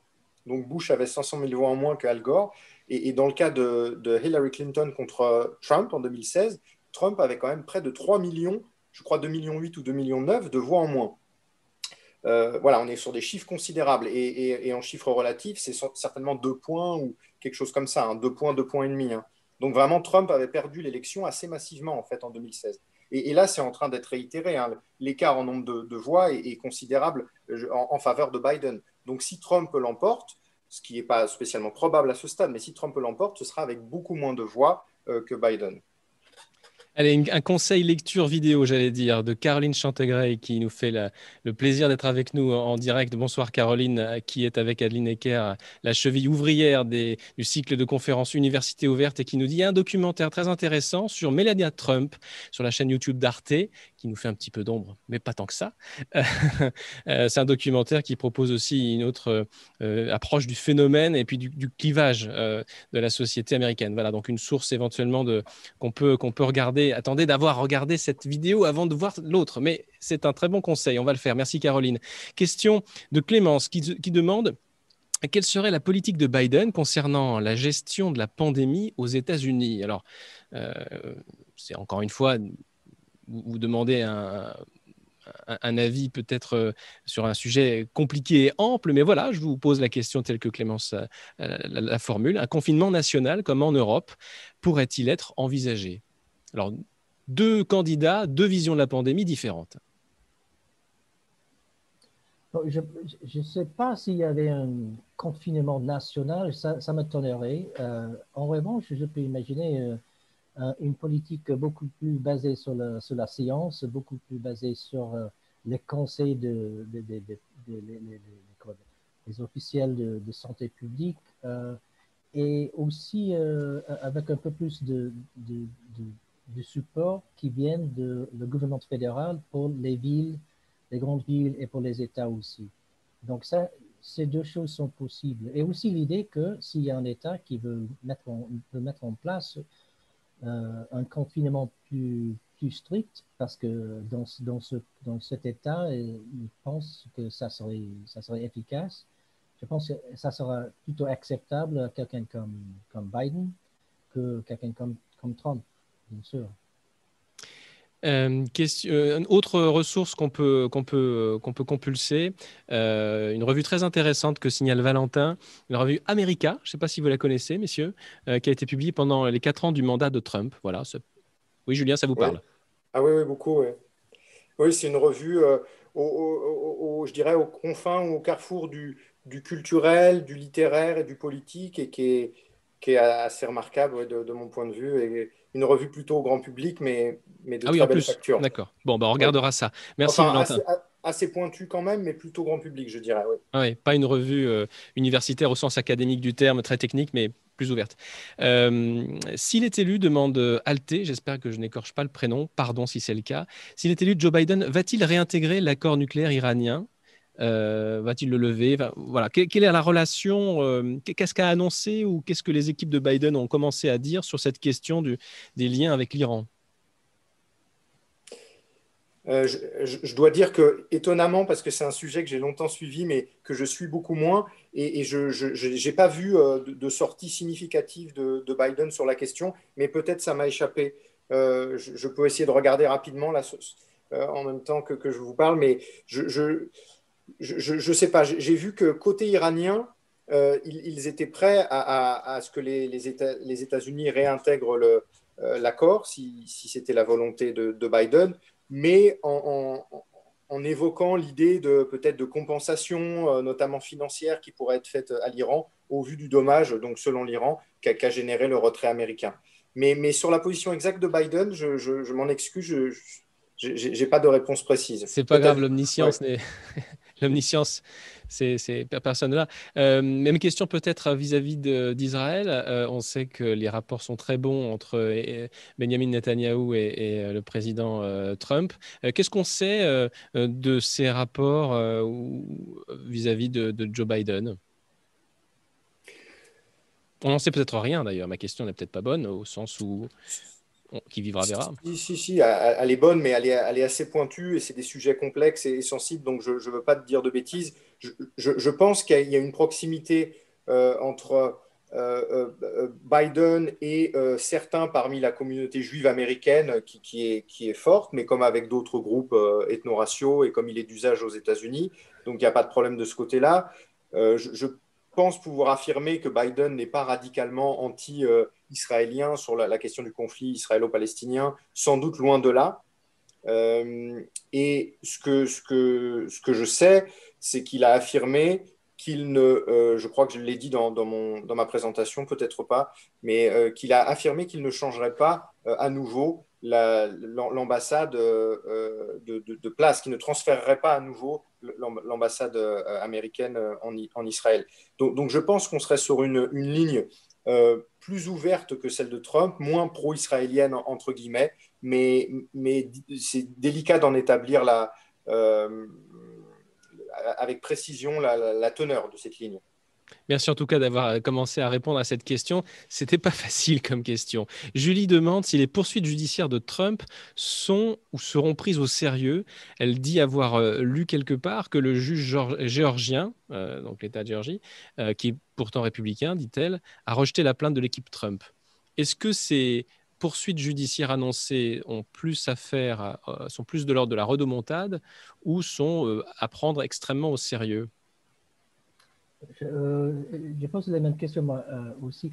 Je pense qu'il oh, y a quelque chose peut-être euh, où il y, a, quelque chose dedans, où il y a, il y a vraiment une question, mais donc par exemple en, à Wisconsin, c'est tout à fait possible de, faire un deuxième compte des, votes parce que la marge est tellement petite mais dans les autres, c'est pas clair.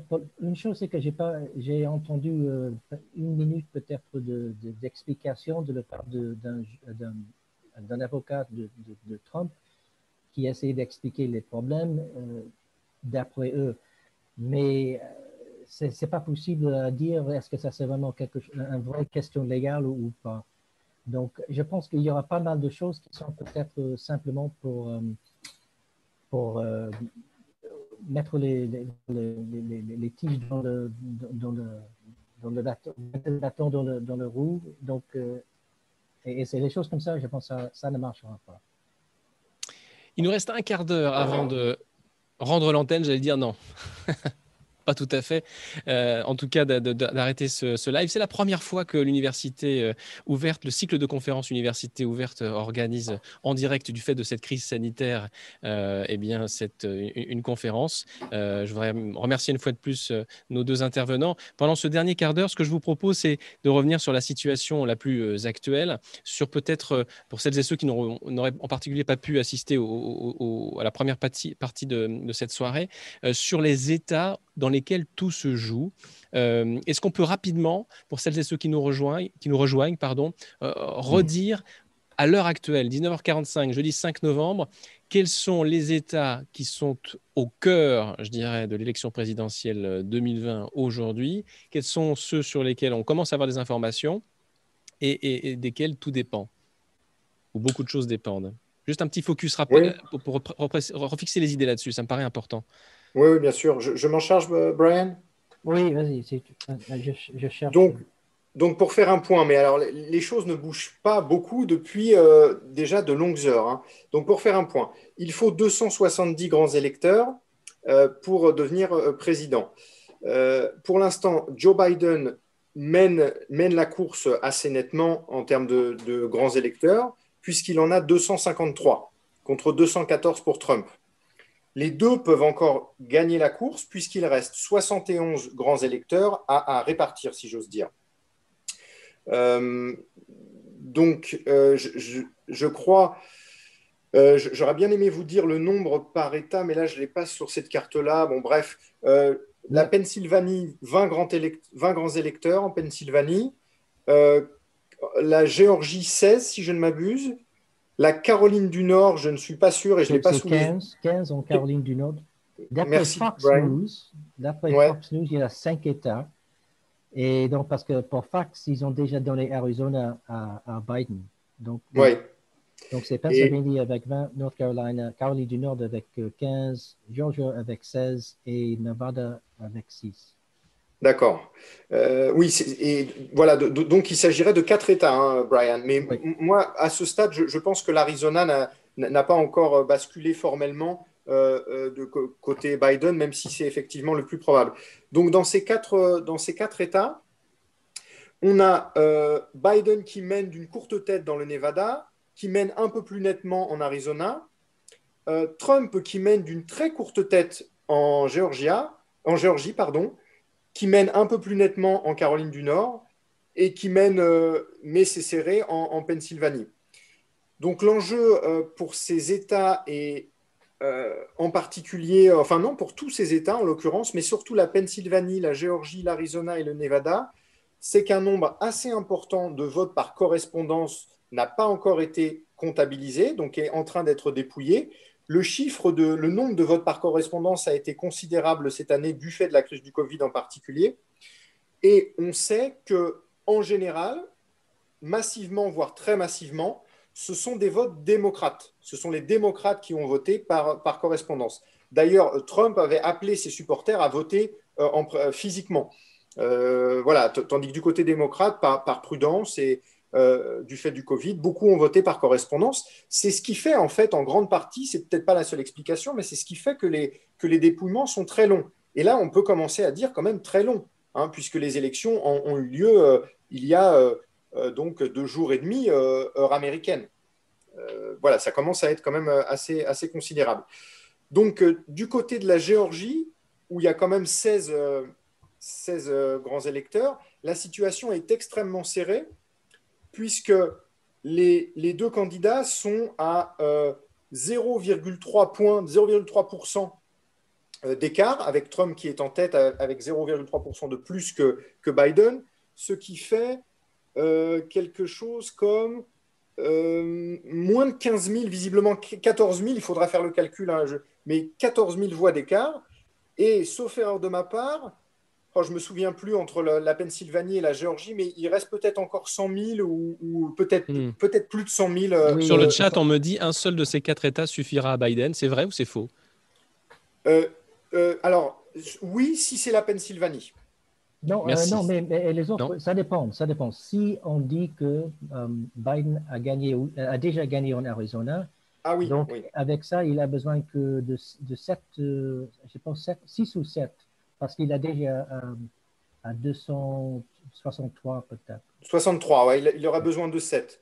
Donc, effectivement, mais, mais, mais, pour moi, l'Arizona n'est pas encore euh, assuré. Euh, c'est-à-dire, ah, ça, c'est leaning, hein, ça, ça, va du côté évidemment de, Biden, mais, mais là j'ai les chiffres sous les yeux.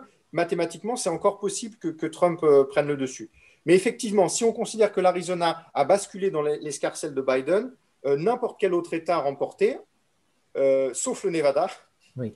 Sauf le Nevada. S'il remporte le Nevada et qu'il a l'Arizona, il serait à, 269, il serait à un siège euh, de, de, la présidence. De même, s'il n'a pas, si on considère qu'il n'a pas remporté l'Arizona, ce qui est encore officiellement le cas visiblement, euh, et qu'il remporte la Géorgie, Biden, ce qui est possible, il, il, sera là encore, sauf erreur de ma part, à 69, 269. Il sera encore à un siège. Euh, Il nous reste. Voilà. Ce qu'on peut dire rapidement, Mathieu, parce que je crois qu'on ne l'a pas dit, euh, c'est que même si en, chiffres, en nombre de grands électeurs, on a dans quelques heures euh, un chiffre qui nous permet de dire que Biden gagne l'élection en, termes de sièges, il y aura du recomptage au moins au, Wisconsin et sans doute ailleurs, et des recours de, par l'équipe Trump ailleurs également.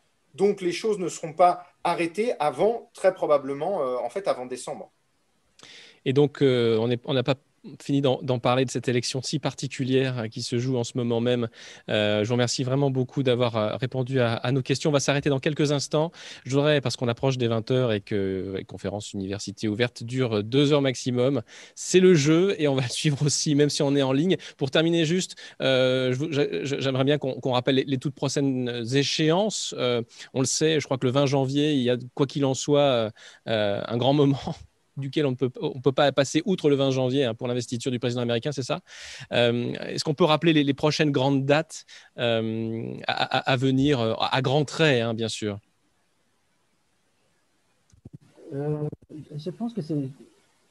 Il y a, a comme Julien a dit, il y a, je pense, le 6 ou 7 décembre, c'est la, la date où les délégués, les, collèges électoraux se réunissent mais dans leur, si je comprends, dans leur, leur, euh, leurs États. Dans leur... Oui.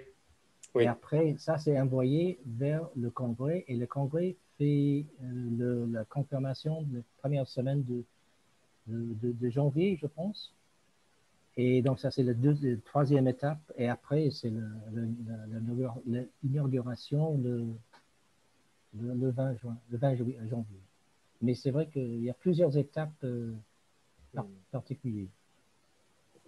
Ok, je vous remercie beaucoup d'avoir répondu à toutes les questions qui ont été posées euh, euh, dans le chat et par moi-même. Alors c'est allé un petit peu dans tous les sens, mais ça fait partie du jeu du live. Vous en êtes super bien tiré. Félicitations, merci à Caroline Chantegray, à Dean à Flora Coucou également pour avoir organisé et conçu cette, cette édition du cycle de conférences université ouverte, cette conférence. Merci à Julien Zarifian, merci à Brian Schmidt, merci à vous toutes et tous d'avoir participé à travers le chat à cette, à cette, à cette édition, euh, avec, euh, sous des formes très diverses, très variées. Il y a eu des questions, des commentaires, un peu dans tous les sens. Voilà. J'étais très content d'animer cette soirée. Je vous souhaite une agréable soirée et puis on se retrouvera peut-être, qui sait, sur cette chaîne ou ailleurs, euh, dans, dans, les internets, en tout cas bientôt, pour, pour parler de, de, plein de sujets intéressants comme ceux-ci. Je vous souhaite une excellente soirée et je vous dis à très bientôt.